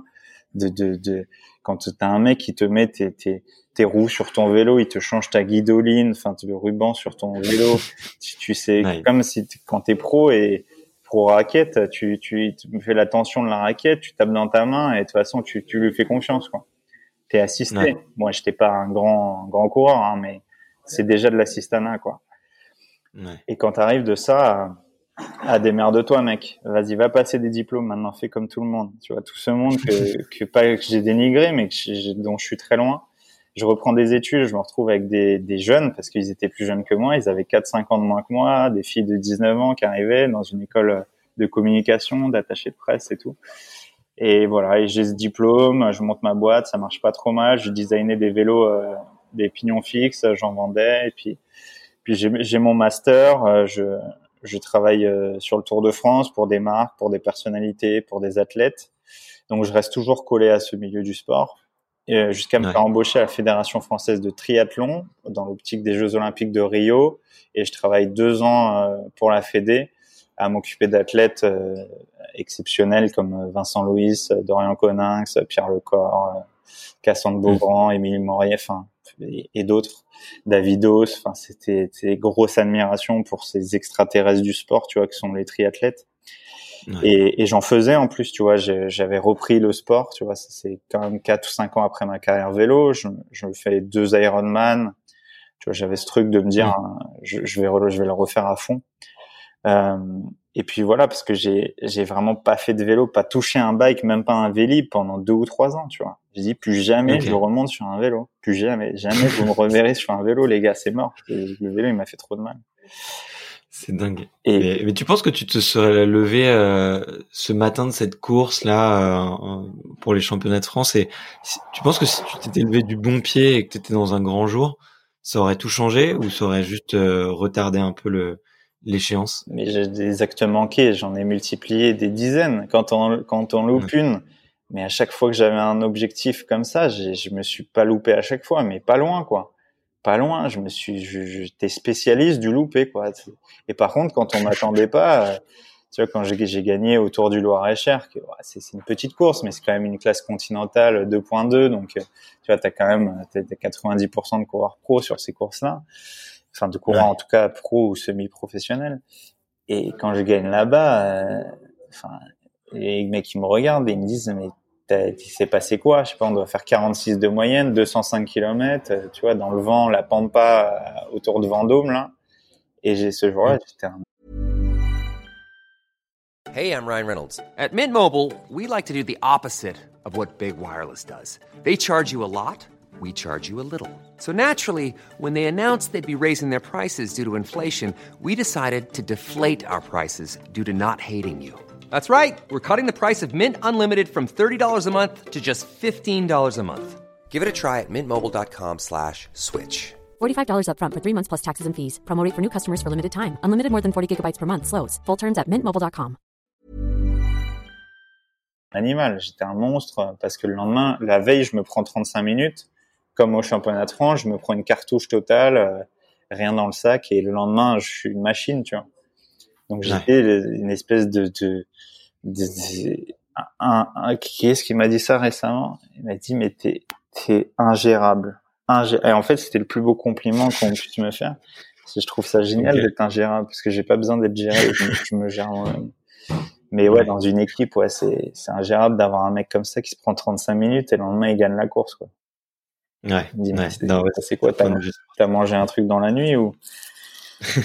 En plus, c'est pour la petite histoire, mais je crois que je l'ai jamais dit en plus, ni en podcast ni en vidéo. Euh, pour la petite histoire, euh, je, ne dors pas dans ma chambre. Je me prends 35 minutes et mon ex-copine arrive avec un gâteau au chocolat. Quand je te dis le gâteau, il faisait 500 grammes c'est tu le manges aujourd'hui, tu vas à l'hôpital, quoi. J'ai mangé la moitié du gâteau, quoi. J'étais affûté comme une lame, donc je bouffe le truc alors que je venais de manger avec, les, avec mes coéquipiers. Et elle arrive à 20h à Vendôme et elle me dit euh, joyeux anniversaire et tout. Oh putain. Et je dis putain, c'est vrai qu'elle m'avait dit peut-être qu'elle me ferait une surprise, mais tu sais, t'es alarmé, quoi. Tu sais, tu dors dans des espèces, soit des hôtels, soit des lycées ou machin tu pars pas de, de, ton équipe. Il y, a, il y, a, les courants du Tour de France, sauf les, les extrêmement grands champions. Ils dorment pas avec leurs femmes, quoi. Bien sûr. Sauf les journées de repos. Et encore, c'est la journée, c'est pas la nuit. et moi je me casse, je me casse de l'hôtel et je vais dormir avec elle. Et pire que ça, je vais manger avec elle, donc je redine, je fais un deuxième dîner et je mange ce gâteau de, de 205, la moitié du gâteau. Il, je me rappelle, il y avait des M&M's dessus. Enfin, je les dégomme. Je me sens un peu lourd, tu vois, le matin. J'arrive à l'hôtel, je me mange quand même deux trois tartines euh, avec du Nutella dessus, enfin n'importe quoi, tu vois. Et là, je me dis, mais dans ma tête, hein, tout le monde me regardait bizarre, et dans ma tête, je disais, mec, t'as pas intérêt de te louper. Si tu te loupes, t'es mort, quoi. T'es, t'es, viré, t'es. Et je dis rien. Je départ fictif, je tombe dans le départ. Donc le drapeau n'était pas, tu sais, il y a départ fictif, donc euh, sur le Tour de France, ça représente entre 5 et 15 kilomètres des fois où, où tu traverses la ville, où tu as des points dangereux, où tu fais un peu la, la, parade. Mais là, dans le départ fictif, ça roulait déjà vite, tu vois. Et je, transpirais à grosses gouttes. Enfin, donc je me fais lâcher et je tombe dans le départ fictif. Chute de 60 coureurs, je suis dedans évidemment. Et je remonte et là, dans ma tête, je dis, mec, tu, si tu vois juste une ouverture et, on avait fait 5 km. J'ai dit, je mets ma vie comme s'il restait 2 km. Et j'ai mis toute ma life euh, pendant 10 bornes et je me retourne, on était une quinzaine et puis on finit, euh, on fait, ouais, on fait 46 de moyenne, 205 bornes et on finit à, une 12 au sprint et je, claque la, je claque la course, quoi. Ok. Mais ouais, ouais, des histoires à la con comme ça, j'en ai deux, trois, mais. hyper, hyper intéressant. Et, euh, j'ai vu que après euh, après tout ça, du coup, enfin, j'ai l'impression que tu as un peu euh, fait le boulimique de travail après euh, mm. Après après du coup après avoir fait le bah, le boulimique de vélo, si on peut appeler ça comme ça. Et tu penses que ça que c'est aussi ça qui a, qui, a fait, qui a, fait, un petit peu ton, ton éveil un petit peu plus spirituel? Après, t'es parti, euh, c'est au, au, Népal ou au Tibet, et et t'as vécu plusieurs mois là-bas, il me semble. Et t'as fait du volontariat. Ouais. Il me semble même que t'as failli devenir bouddhiste. Euh, ça m'a fait assez assez marrer parce que bah bouddhiste tu tu euh, tu tu t'es pas t'es pas obligé de devenir mais je, ouais j'ai en fait je je pars de la Fédé je je m'engueule pas proprement mais je je me je, le tour monte avec le, le, directeur de la Fédé euh, des services parce qu'il me dit mais mec mais mais tu vas pas partir comme ça quoi. Tu pars sur un coup de tête et tout. Et en fait c'était réfléchi depuis longtemps. Depuis les Jeux après les Jeux Olympiques de Rio en fait j'ai passé deux ans euh, vraiment exceptionnels mais mais j'ai dit euh, j'ai dit c'est trop dur parce qu'en fait je voyais mes miroirs notamment au jeu mais même à d'autres courses je voyais mes miroirs d'avant, tu vois, je me disais mais c'est tellement dur, tu sais, je les voyais souffrir dans leur tête et certains réussir des trucs exceptionnels parce qu'ils ont gagné énormément de courses quand quand quand j'étais là, ils ont gagné encore plus maintenant parce que ça je pense que ça va être vraiment une grosse fédération au jeu. C'est c'est tellement de la performance exacerbée, tu vois, deux, trois, quatre entraînements par jour, c'est c'est dur le tri, c'est très très dur. Et puis euh, et puis mmh. après les jeux euh, j'ai j'ai vu euh, des, des athlètes s'écrouler de tous les sports, tu vois, de tous les sports. J'ai dit putain, faut que je sorte de là parce que c'est pas en train de m'aider dans ma tête, euh, dans mon chemin de vie, à me dire, euh, okay. faut, faut que je m'apaise et j'arrête. J'arrête, je prends un ou deux mois, voilà. J'écris, je, je, je, vais à Biarritz pendant trois semaines. Il me restait pas mal de vacances. Je me barre à Biarritz trois semaines, écrire. J'ai écrit toute ma vie. J'ai j'ai pas mal médité, je me suis pris la tête, j'ai revu mon enfant, j'ai revu mes conneries, j'ai revu tout ce que j'étais. Et en est sorti deux choses principales. J'ai besoin de d'aventure et de transmission. Et d'aventure, je, je savais pas exactement ce que ça voulait dire, mais j'avais besoin de partir en fait et de pas avoir de contraintes, de pas avoir d'objectifs, de, de pas avoir d'ego, de sortir de ce monde-là. Et, et, sur les conseils d'un ami, euh, je, décide, je décide de, partir euh, au Népal. Donc, je pars avec 70 kilos de fringues pour des, pour des jeunes, jeunes, jeunes Népalais dans les bidonvilles de Katmandou. Euh, donc, euh, je fais de l'humanitaire pour la première fois de ma vie. Je deviens prof d'anglais et d'autres matières, mais sachant mon niveau d'anglais à la base, c'est assez drôle de le raconter. Mais moi, le cancre, le cancre de du quartier populaire du 93, je deviens prof d'anglais dans les bidonvilles de Katmandou. Donc évidemment que ça n'a pas été facile parce que c'est remise en question totale et puis avoir des enfants en face de toi qui attendent tout et, et que déjà toi t'as pas vraiment confiance ou conscience de, de qui tu es, de ce que tu fais et puis voilà. en fait j'étais heureux quoi. je pense, c'est un des moments vraiment de ma vie où j'étais apaisé, heureux, et puis et puis à me dire, à me dire en fait, on peut être utile dans la vie. Et t'as pas besoin d'argent, t'as pas besoin de gagner, t'as pas besoin, t'as juste besoin d'être là pour les gens. Et, et puis voilà. Et puis, et puis oui, je, je, je commence à réfléchir à me ouais, à rentrer en monastère. Donc, je passe, j'ai fait 20 jours de méditation silencieuse euh, vipassana. Donc, c'est une méditation euh, assez difficile euh, sur une dizaine de jours, méditation silencieuse. Donc, pas le droit de parler, d'écrire, de communiquer, d'écouter de la musique, de faire du sport, de faire du yoga, de, de marcher un peu trop vite et tu médites. Même de regarder.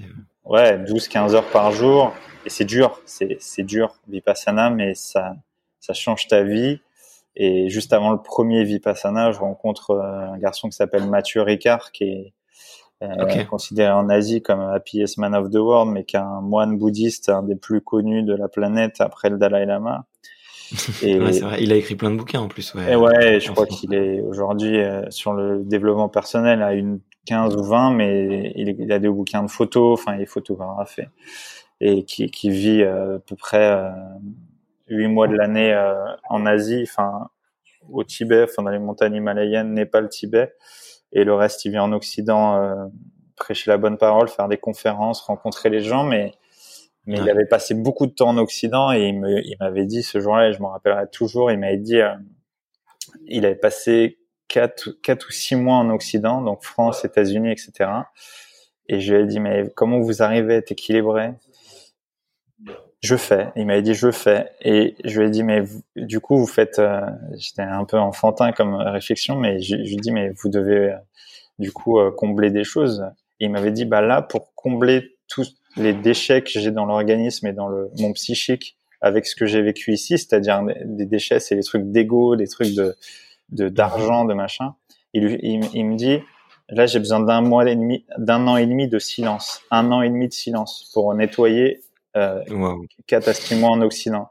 Et, et, moi, je me, je me regardais comme ça et je calculais, je dis, ah ouais, donc moi, ça fait 30 ans, donc si je un calcul, il faut que je fasse à peu près 60 ans de silence, quoi.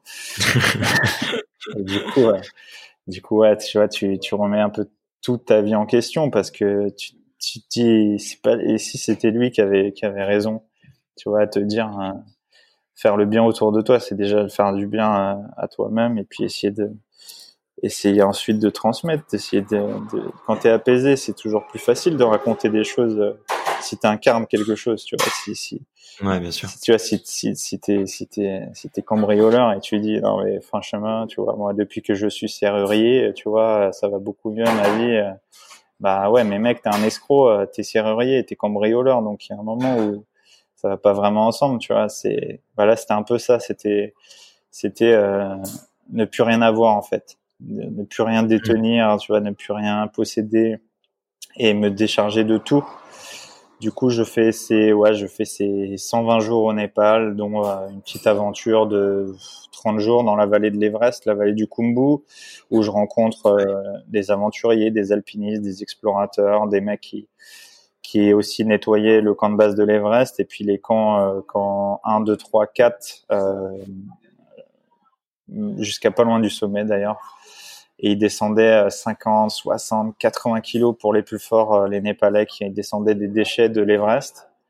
Et, euh, et en fait, c'est ça, ce, ce cumul d'apaisement, de, méditation, de d'aventure dans, dans cet absolu qu'est l'Himalaya m'a tellement changé, modifié, appris des trucs que, que j'ai dit il faut que je revienne. Et, et je me suis dit il faut que je revienne ici pour un projet qui, qui sera plus fort que tout en fait.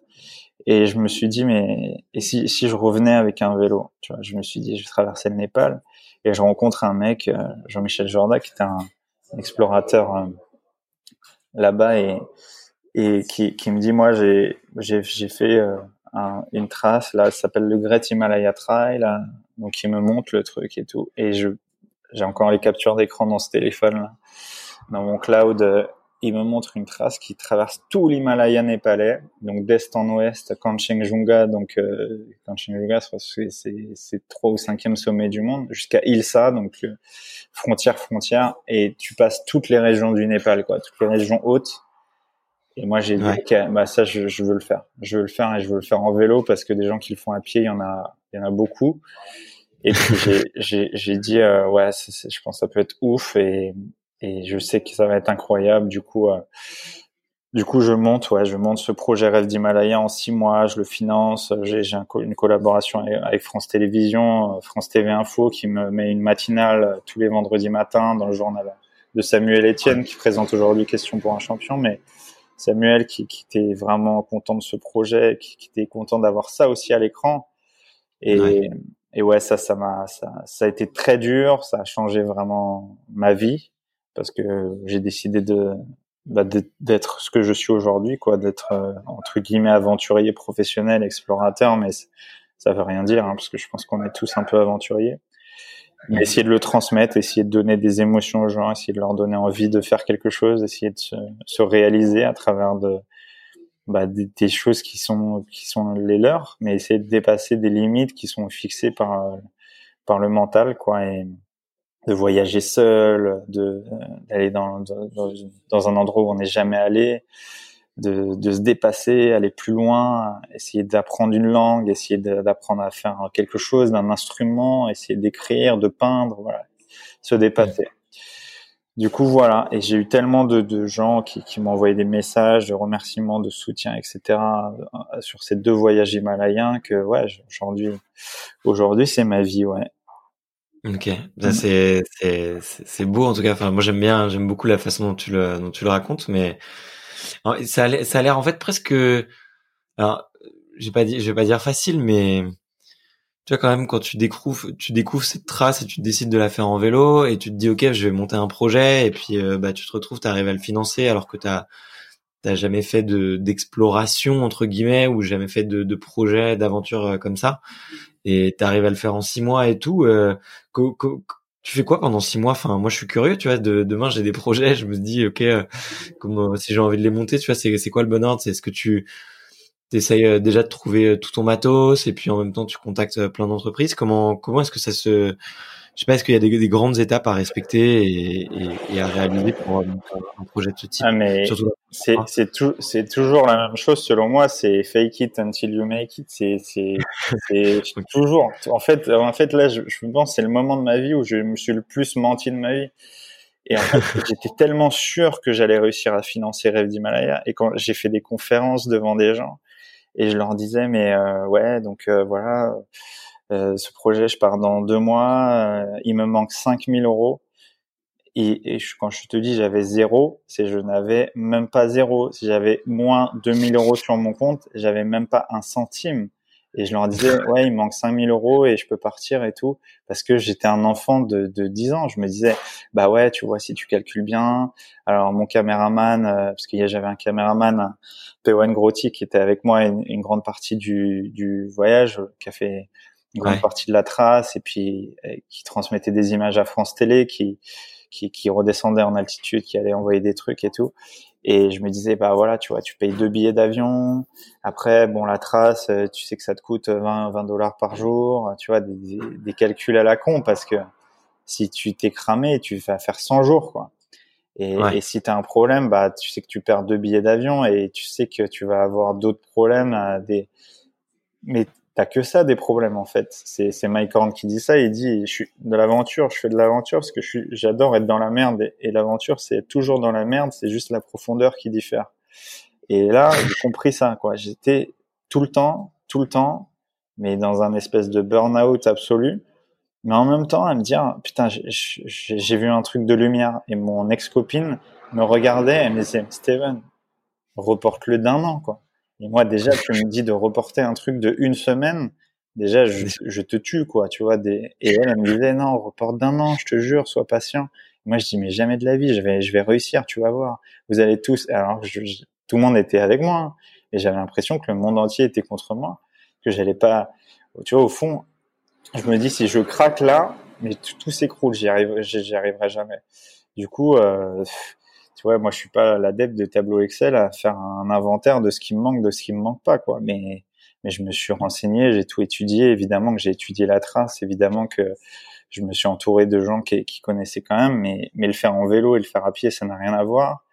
le faire en 60 jours, c'est c'est encore plus extrême. C'est-à-dire que moi, j'ai contacté un Népalais et je lui dis, je veux le faire en 60 jours. et, et, il rigole, euh, il rigole sur Skype et il me dit euh, non non, euh, il me dit 90 day. Il me dit 100, 100 jours, il me dit 90 jours, 100 jours, je peux faire avec toi. Et je dis mais mec, t'as pas compris, 60 jours. Je dis moi si c'est plus de deux mois, j'y vais pas. Et il me dit mais ça, ça existe pas. Il me dit je connais pas ton niveau et tout, donc je lui je lui dis, bah moi, tu vois, j'étais un mec du Tour de France, hein, donc je lui montre et tout. c'est dans ma tête. Je lui dis, il faut qu'il comprenne que je suis solide, quoi. Et du coup, j'arrive à Katmandou, il croyait que j'étais Lance Armstrong, quoi. Clairement, il, il dit, le mec, il va me découper, donc. Euh, donc il flippait un peu. Euh, on a fait des reconnaissances là-bas. Je l'ai découpé évidemment pendant sept jours parce qu'on était à, à Katmandou, c'est entre 1000 et 2500 mètres la vallée de Katmandou. Donc je le découpe jusqu'à 2500 mètres, j'étais plus fort que lui. Mais dès qu'on est arrivé dans les dans les collines, euh, on va dire entre 3 et 5000, là j'ai pris cartouche sur cartouche. Euh, faire du vélo c'est une chose, mais porter son vélo pendant 6 à 15 heures par jour. Et, euh, et ouais, j'ai porté, euh, j'ai porté beaucoup mon vélo, 70% du temps, pratiquement entre 60 et 70%, j'ai poussé ou porté mon vélo. Ah ouais, à ce point-là. Ouais, dans les montées, les descentes, parce que tu as 90 000 mètres de dénivelé positif, donc dénivelé négatif également, avec des marches, pour ceux qui sont déjà allés au Népal, des marches d'entre 20 cm et 1 m 20 à des moments, parce que parce qu'il y avait de la montagne qui s'écroulait, parce qu'il y avait plus de traces à des endroits, parce que parce qu'on avait fait des choix stratégiques pour gagner du temps, mais qui nous ont emmenés dans des territoires un peu bah, des territoires locaux en fait où les gens euh, ils sont en claquette mais ils font des marches de, de 60 cm euh, en claquette euh, la fille elle a 8 ans elle est sur le dos de la mer et mais c'est leur vie quoi. Sauf que toi tu as un vélo et tu es en train de leur dire c'est quand même dangereux non c'est l'autre fait pas tous les jours pour emmener sa fille à l'école t'as rien le droit de dire quoi. Juste tu dis ok ok c'est ça mec c'est c'est je dis toujours que c'était un peu mon truc Seigneur des Anneaux quoi.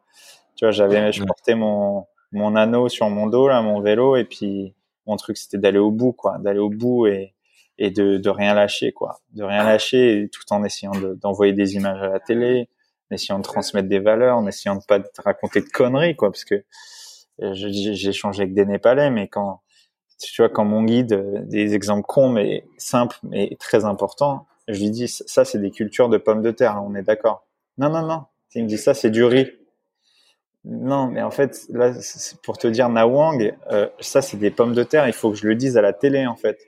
Non, non, ça c'est du riz. Donc je faisais des rushs et je disais ouais, ça c'est des pommes de terre et je faisais quand même des vérifier euh, derrière parce que tu imagines, tu dis ça, il y a je sais pas combien de téléspectateurs, mais tu dis bah voilà, ça c'est une rizière, euh, c'est super beau et tout, et en fait c'est des patates. Euh, tu peux être un peu pour un idiot. Alors, euh, tu es à 160 pulses euh, en pleine pampa à 5000 mètres, mais il faut quand même pas trop raconter de conneries parce que c'était dans un journal télévisé. Ouais. Donc voilà, mais euh, ouais, c'est c'est c'est c'est se se persuader. Enfin, c'est c'est se mentir, mais c'est surtout se persuader que tu vas y arriver et puis et puis que c'est possible, quoi. Et puis ça l'a fait, ça l'a fait. Tu vois, j'ai mis 51 jours. j'ai traversé donc l'Himalaya népalais d'est en ouest sur une trace considérée comme une des plus dures du monde. Et puis, et puis ça, ça, ça m'a, ouais, on a fait des images. Là, il y a deux documentaires qui ont été vendus à la chaîne Voyage, qui vont être diffusés euh, autour de, je crois que c'est le 8 août ou un truc comme ça, tu vois. Donc c'est loin, mais en même temps, ça continue dans le temps parce que ça va, il va y avoir deux beaux films de 52 minutes qui vont être diffusés. Et tu vois, ce truc d'aventure et transmission qui m'a fait arrêter tout ce que je faisais avant, bah, bah je l'ai quoi. Tu vois je l'ai cette aventure et je la transmets et je donne des émotions aux gens et je leur, je leur donne envie de de faire de créer leur propre aventure et, et d'aller au bout de leur rêve un petit peu quoi. C'est pour ça que je l'avais appelé Rêve du Malaya d'ailleurs. D'accord. Ouais. Mm. et bah, tu vois de, depuis euh, bon ça ça a été la, ta première expé après depuis t'en as fait t'en as fait plein d'autres. T'as traversé le, le lac Baïkal. D'ailleurs ça avait l'air sacrément dur. Euh, cet épisode-là en, plein hiver euh, en Russie, du coup sur le traverser le lac gelé et complètement enneigé. Euh, t'as fait Paris Dakar, t'as fait plein d'autres de défis comme ça, mais j'ai, je me demande qu'est-ce qui te, qu'est-ce qui te motive toi? Qu'est-ce qui, qu'est-ce qui, qu'est-ce qui te donne envie de faire ça en fait? Tu vois, parce que tu fais des trucs. Encore, tu vois, si tu me dis ouais, j'ai envie de faire un tour du monde à vélo, tu vois, je me Mm. dis bah ok, fine, euh, super cool. Tu vas prendre plein d'images, tu vas, tu vas rencontrer des gens sympas, tu vas avoir des les plus beaux endroits du monde. Pourquoi est-ce que tu choisis les les les routes les plus difficiles en fait?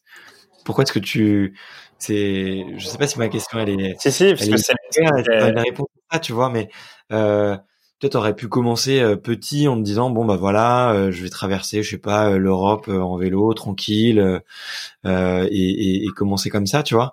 Pourquoi est-ce que t'as commencé tout de suite avec des expéditions qui étaient ultra ultra difficiles et que personne n'avait fait en, vélo tout simplement?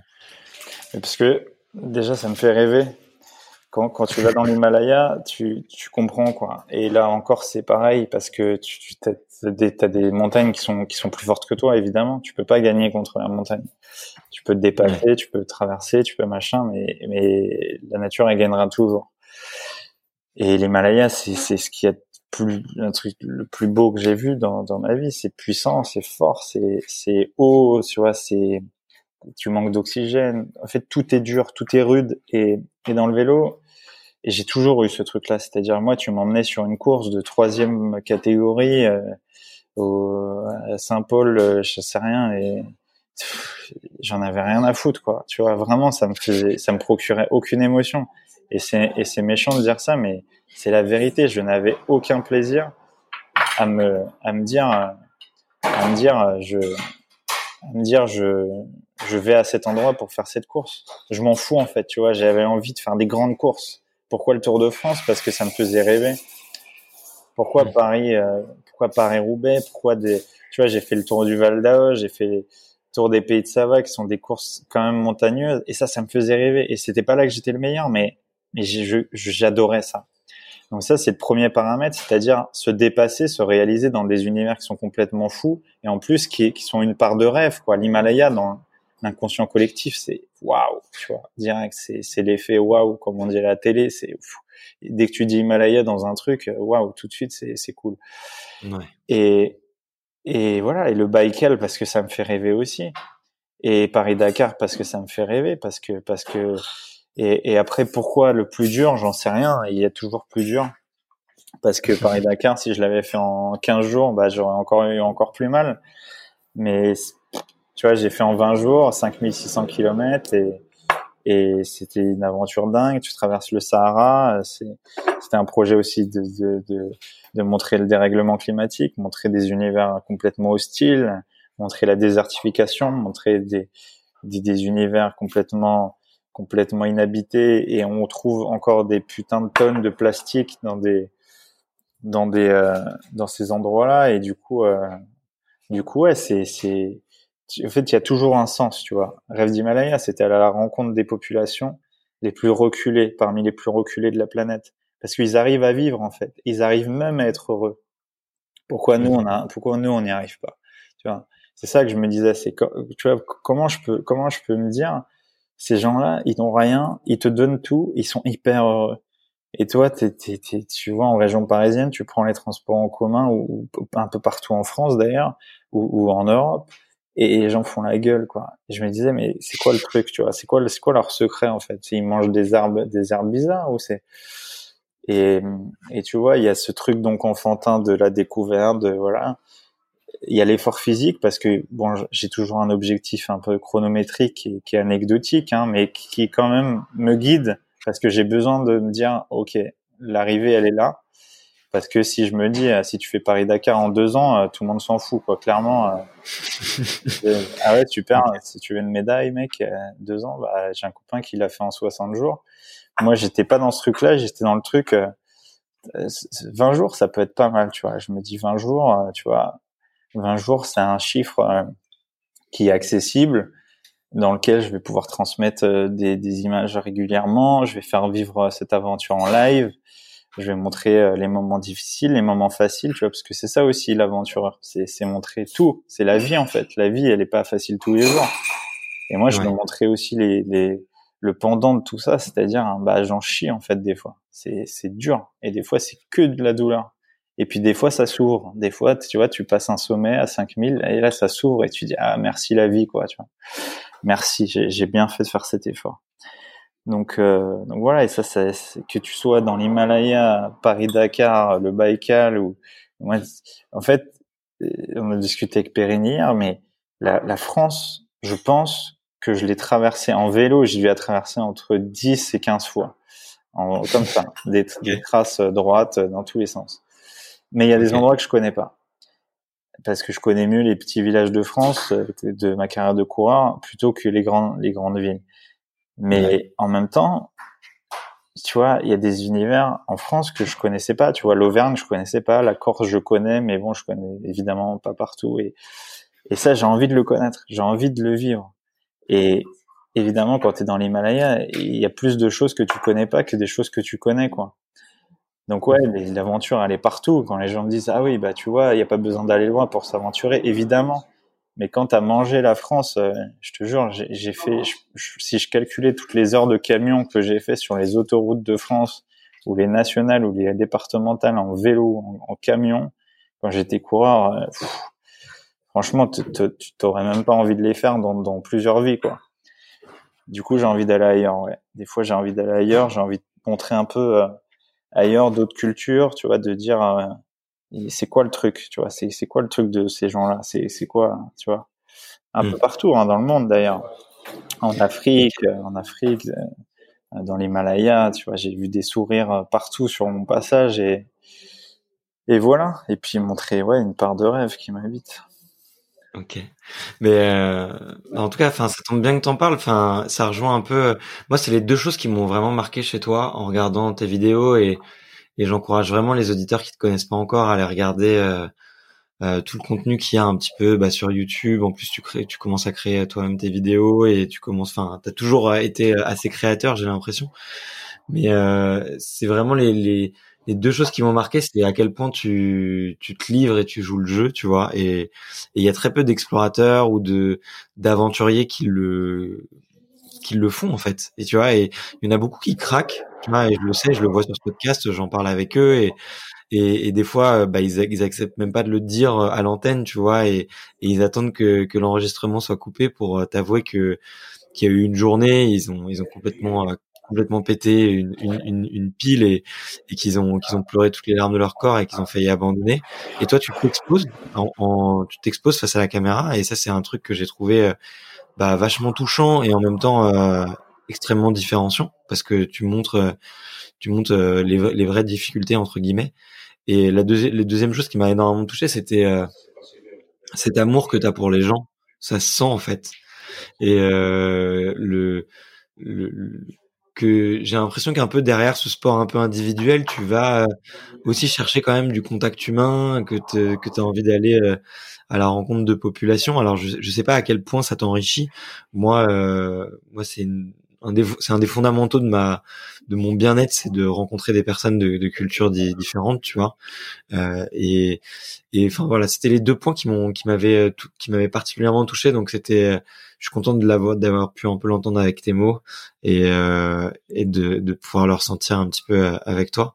Et, euh, et du coup, c'est euh, quels sont quels sont tes prochains projets là sur quoi sur quoi tu te prépares qu'est-ce que tu vas qu'est-ce que tu vas faire? Là tu me parlais de, de poids et, et, et, ta préparation qui pourrait être risible pour certains pros. Mmh. euh, qu'est-ce que tu qu'est-ce que tu nous mijotes euh, pour euh, pour l'année 2020 et 2021 bah, bah en fait euh, juste pour revenir à ce que tu as raconté ouais c'est je pense c'est la c'est la dimension de l'homme tu vois la vie euh, la vie elle a pas de sens c'est c'est la dimension de l'homme de lui en donner un. Et et moi c'est même pas un truc de différenciation c'est c'est je me fais chier en fait quand j'entends des récits de mecs complètement lisses qui te racontent des trucs euh, soit physiologiques, soit scientifiques, soit soit qui sont des super héros de l'aventure.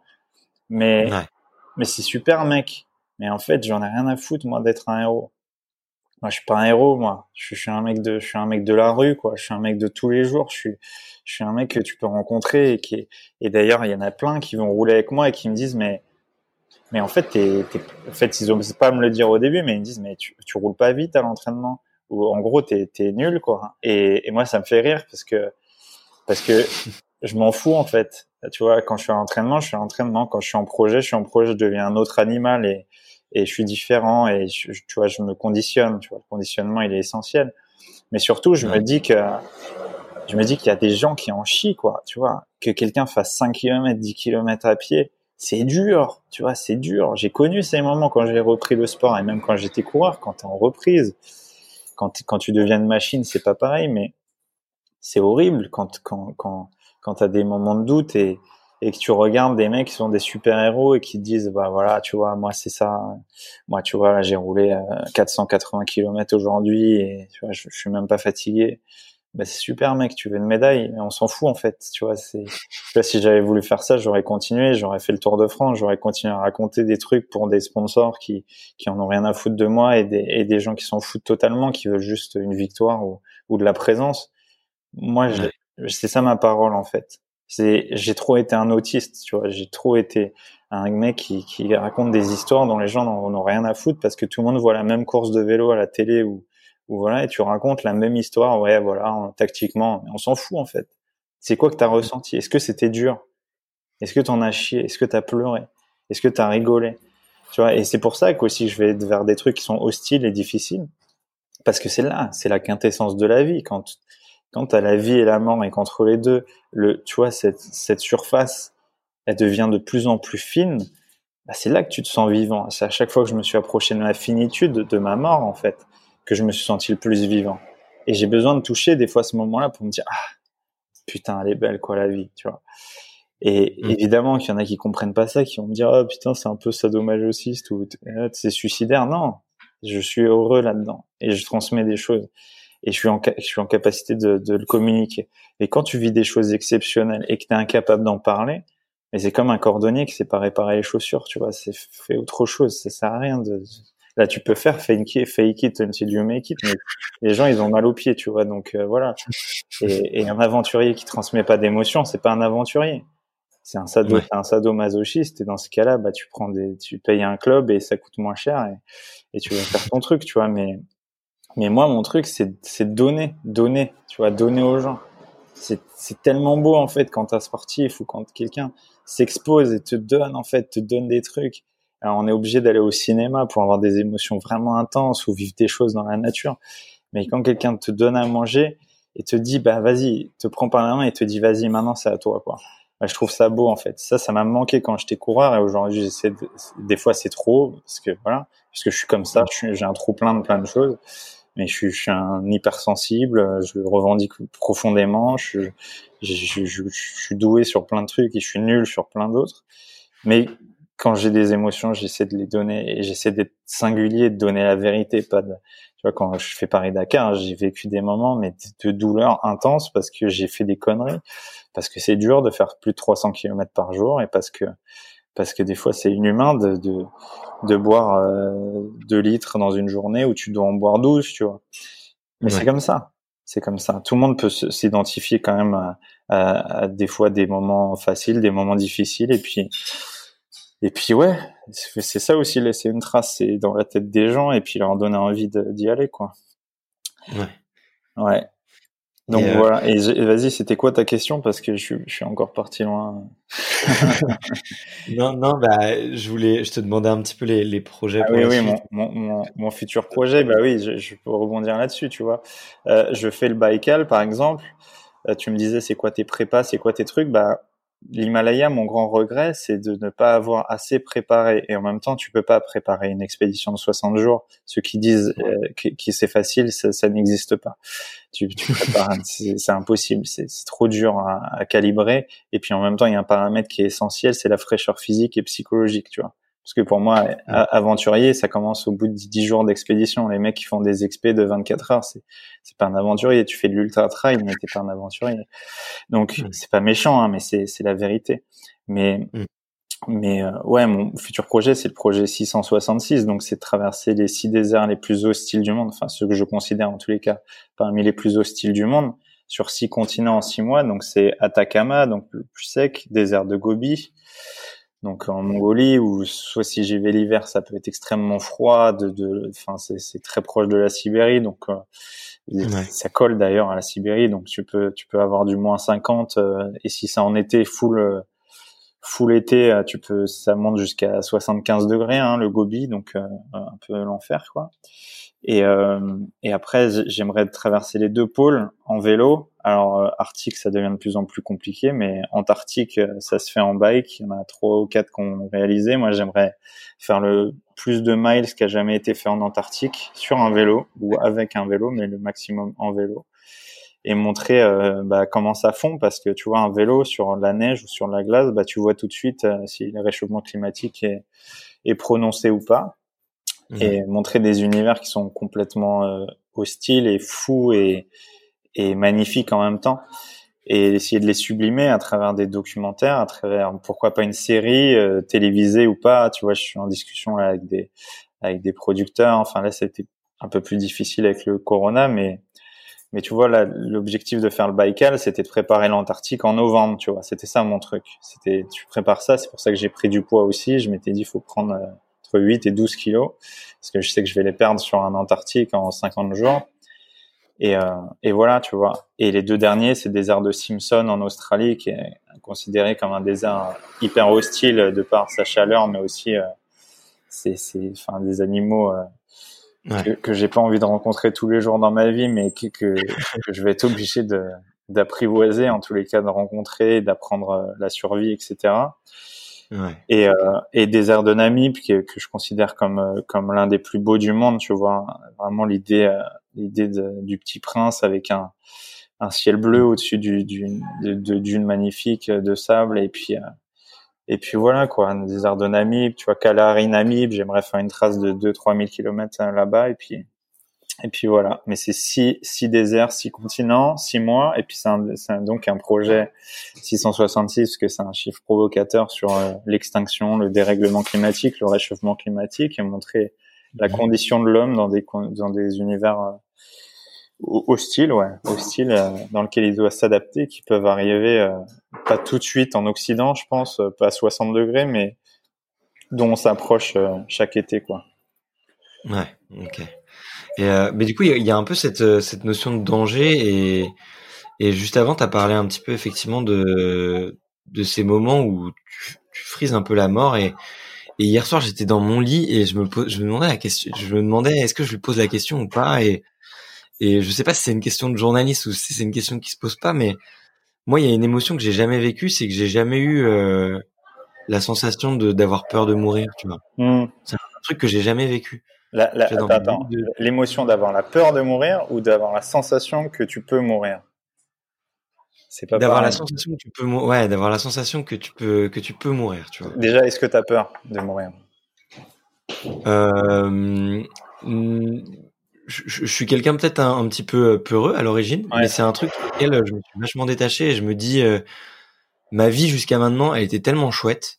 J'ai fait tellement de trucs que j'avais envie de faire et je suis tellement heureux qu'en fait, il faut accepter si je pars demain. Quoi. Ok, ok. J'ai un peu changé de mindset, tu vois. J'étais quelqu'un, j'étais un jeune assez anxieux. Et mais tu vois, j'ai jamais eu, euh, je me suis jamais poussé dans mes retranchements euh, ouais. aussi loin que tu vois que je vois vraiment la, la, la mort en face des yeux. Tu vois, je sais pas ça fait un peu une, une, une citation de cinéma, mais mais tu, du coup, je cherche un peu mes mots parce que je sais pas exactement comment ça se pose cette question, mais. Si, si, mais je, je comprends très bien. Moi, je vais te citer un exemple. Euh, je, vais, je vais te citer un exemple simple. Dans, dans l'Himalaya, la première fois où j'y vais, euh, je fais un sommet qui s'appelle, euh, je fais un sommet à, je fais un sommet à 6005, euh, l'Island Peak. Donc, je le grimpe, je redescends. Le lendemain, j'avais normalement une journée de repos parce que tu es quand même fatigué normalement quand tu fais 20 ou 25 heures de d'ascension de, de, et, euh, et, je dors 3 heures et je me lève et je me barre quoi. Et je me barre sauf qu'il était 10 euh, ou 11 heures du matin il fallait pas partir aussi tard. Et je faisais les trois pics de Guokyo là autour dans la vallée du Kumbu.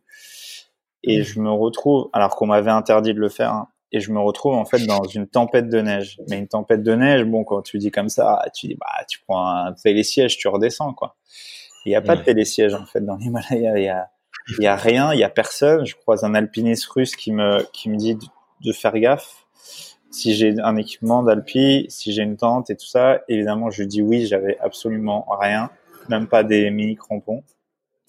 Et je continue, je continue. Et en fait, je me gourre une première fois où je manque vraiment de tomber de 500-700 mètres, tu vois, un peu violent, mais bah, je fais demi-tour, euh, je reprends la trace. J'étais avec l'application Maps.me, tu vois. Donc pour te dire euh, le niveau de préparation du mec, j'étais à l'arrache totale. Et en fait, il y avait un lac qui était là, et en fait, je marchais vraiment juste à côté, mais je me rendais pas compte parce qu'il y avait tellement de neige qui était tombée, et, et j'aurais pu tomber dedans. Bon, euh, par chance, je l'ai pas fait, mais je le contourne, je grimpe et je vois des panneaux, des panneaux, euh, des, des, drapeaux euh, tibétains en haut d'une montagne, peut-être 500-600 mètres au-dessus, en dénivelé positif. Ouais. Et donc je continue, je prends un chemin, et c'était pas un chemin de, de, de randonnée, c'était, enfin, il se rétrécissait de plus en plus, et en fait c'était un chemin de yak, tu vois, un chemin vraiment pour les, soit les chefs, soit les yaks. Du coup, un yak il tient mieux euh, quand, quand la pente elle est, elle est à 90 degrés que toi, quoi. Hein. En tout cas, à 70, euh, toi tu glisses. Et je me retrouve sur un mur, euh, un mur énorme d'escalade où un escaladeur il, il fait ça en claquette, tu vois. Sauf que moi, j'avais un sac de 20-25 kilos, des chaussures euh, bonnes mais qui sont pas du tout faites pour faire de l'escalade, avec deux bâtons dans la main gauche euh, et, et, mon portable avec Maps.me dans la main droite. Et je me retrouve sur cette paroi, je range le portable et je commence à flipper. Et en fait, en grimpant, grimpant, j'ai grimpé de, de 100 mètres comme ça. Je me retrouve à un moment sur la glace et je commence à glisser les mains, les pieds. Et derrière le lac, là, je pense que c'était à 500-600 mètres, tu vois, plus bas, quoi. Et là, tu vois, je vois toute, toute ma jeunesse, toute ma vie défiler, tous ces trucs. Et je souris, je pleure en même temps, je médite.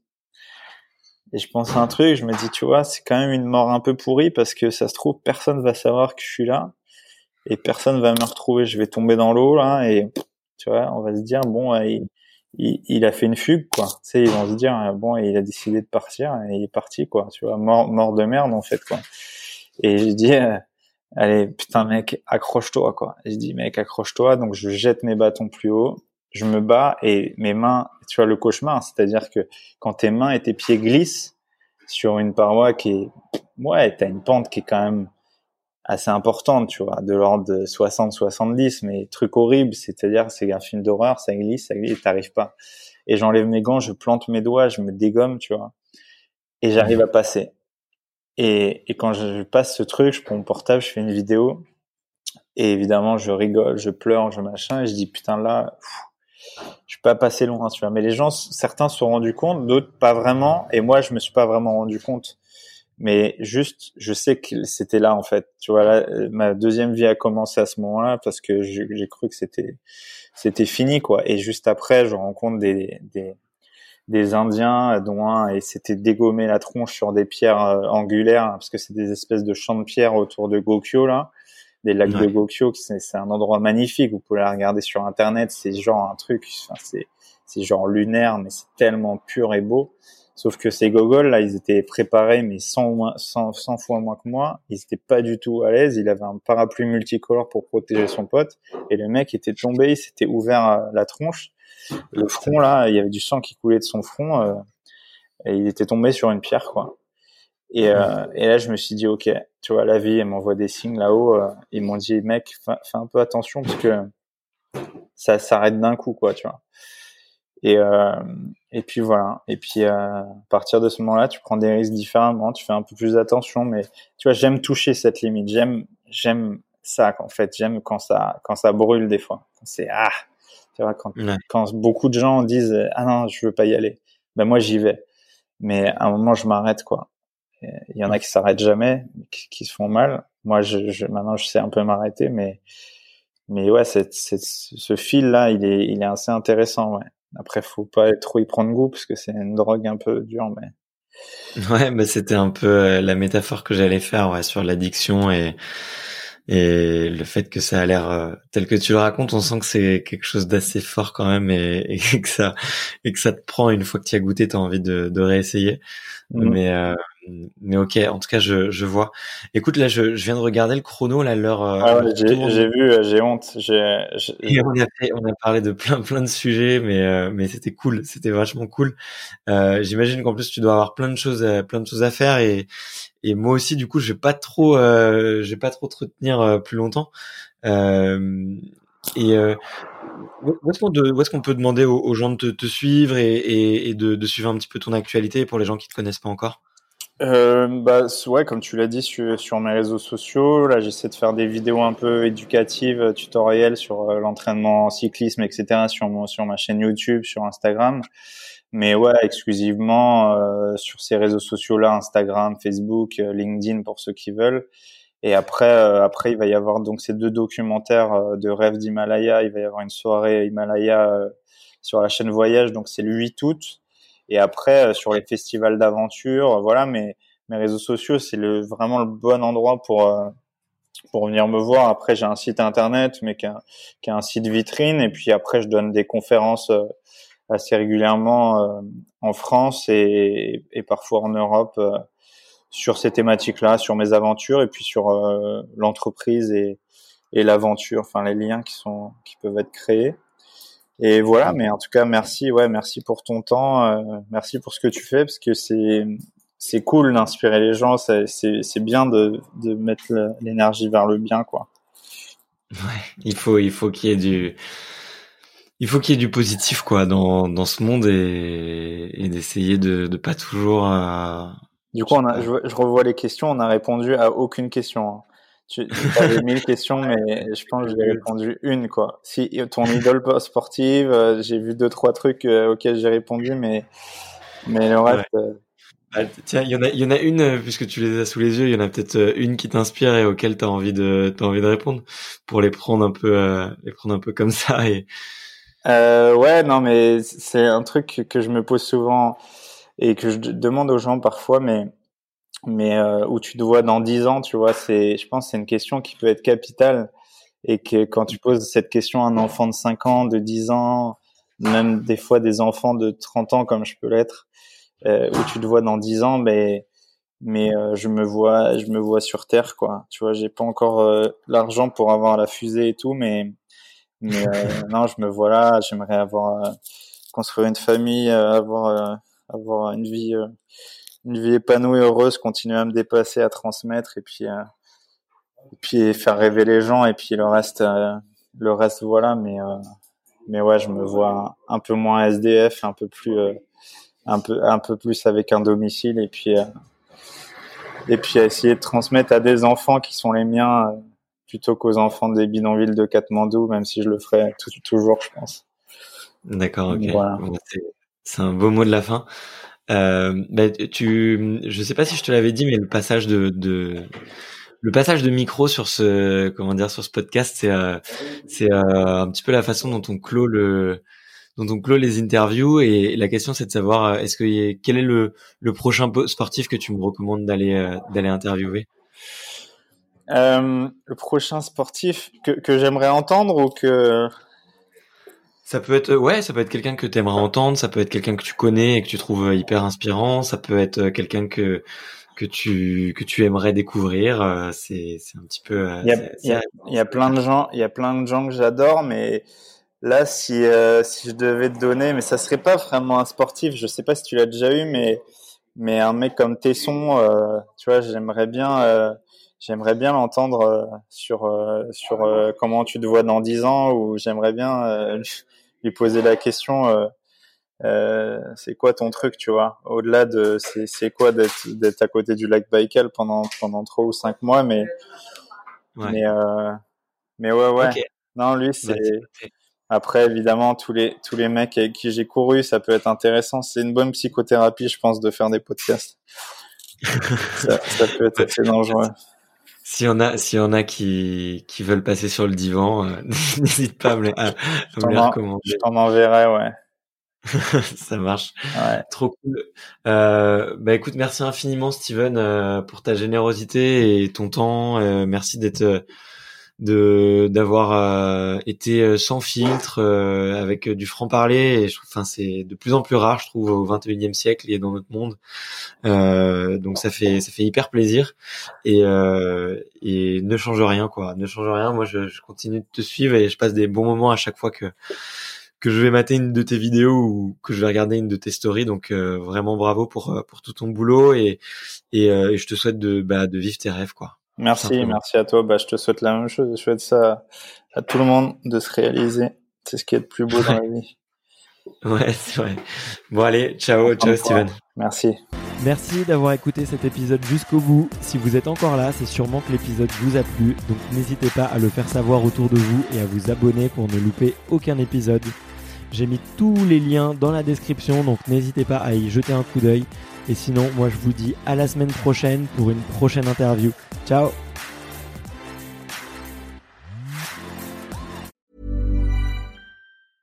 Even when we're on a budget, we still deserve nice things.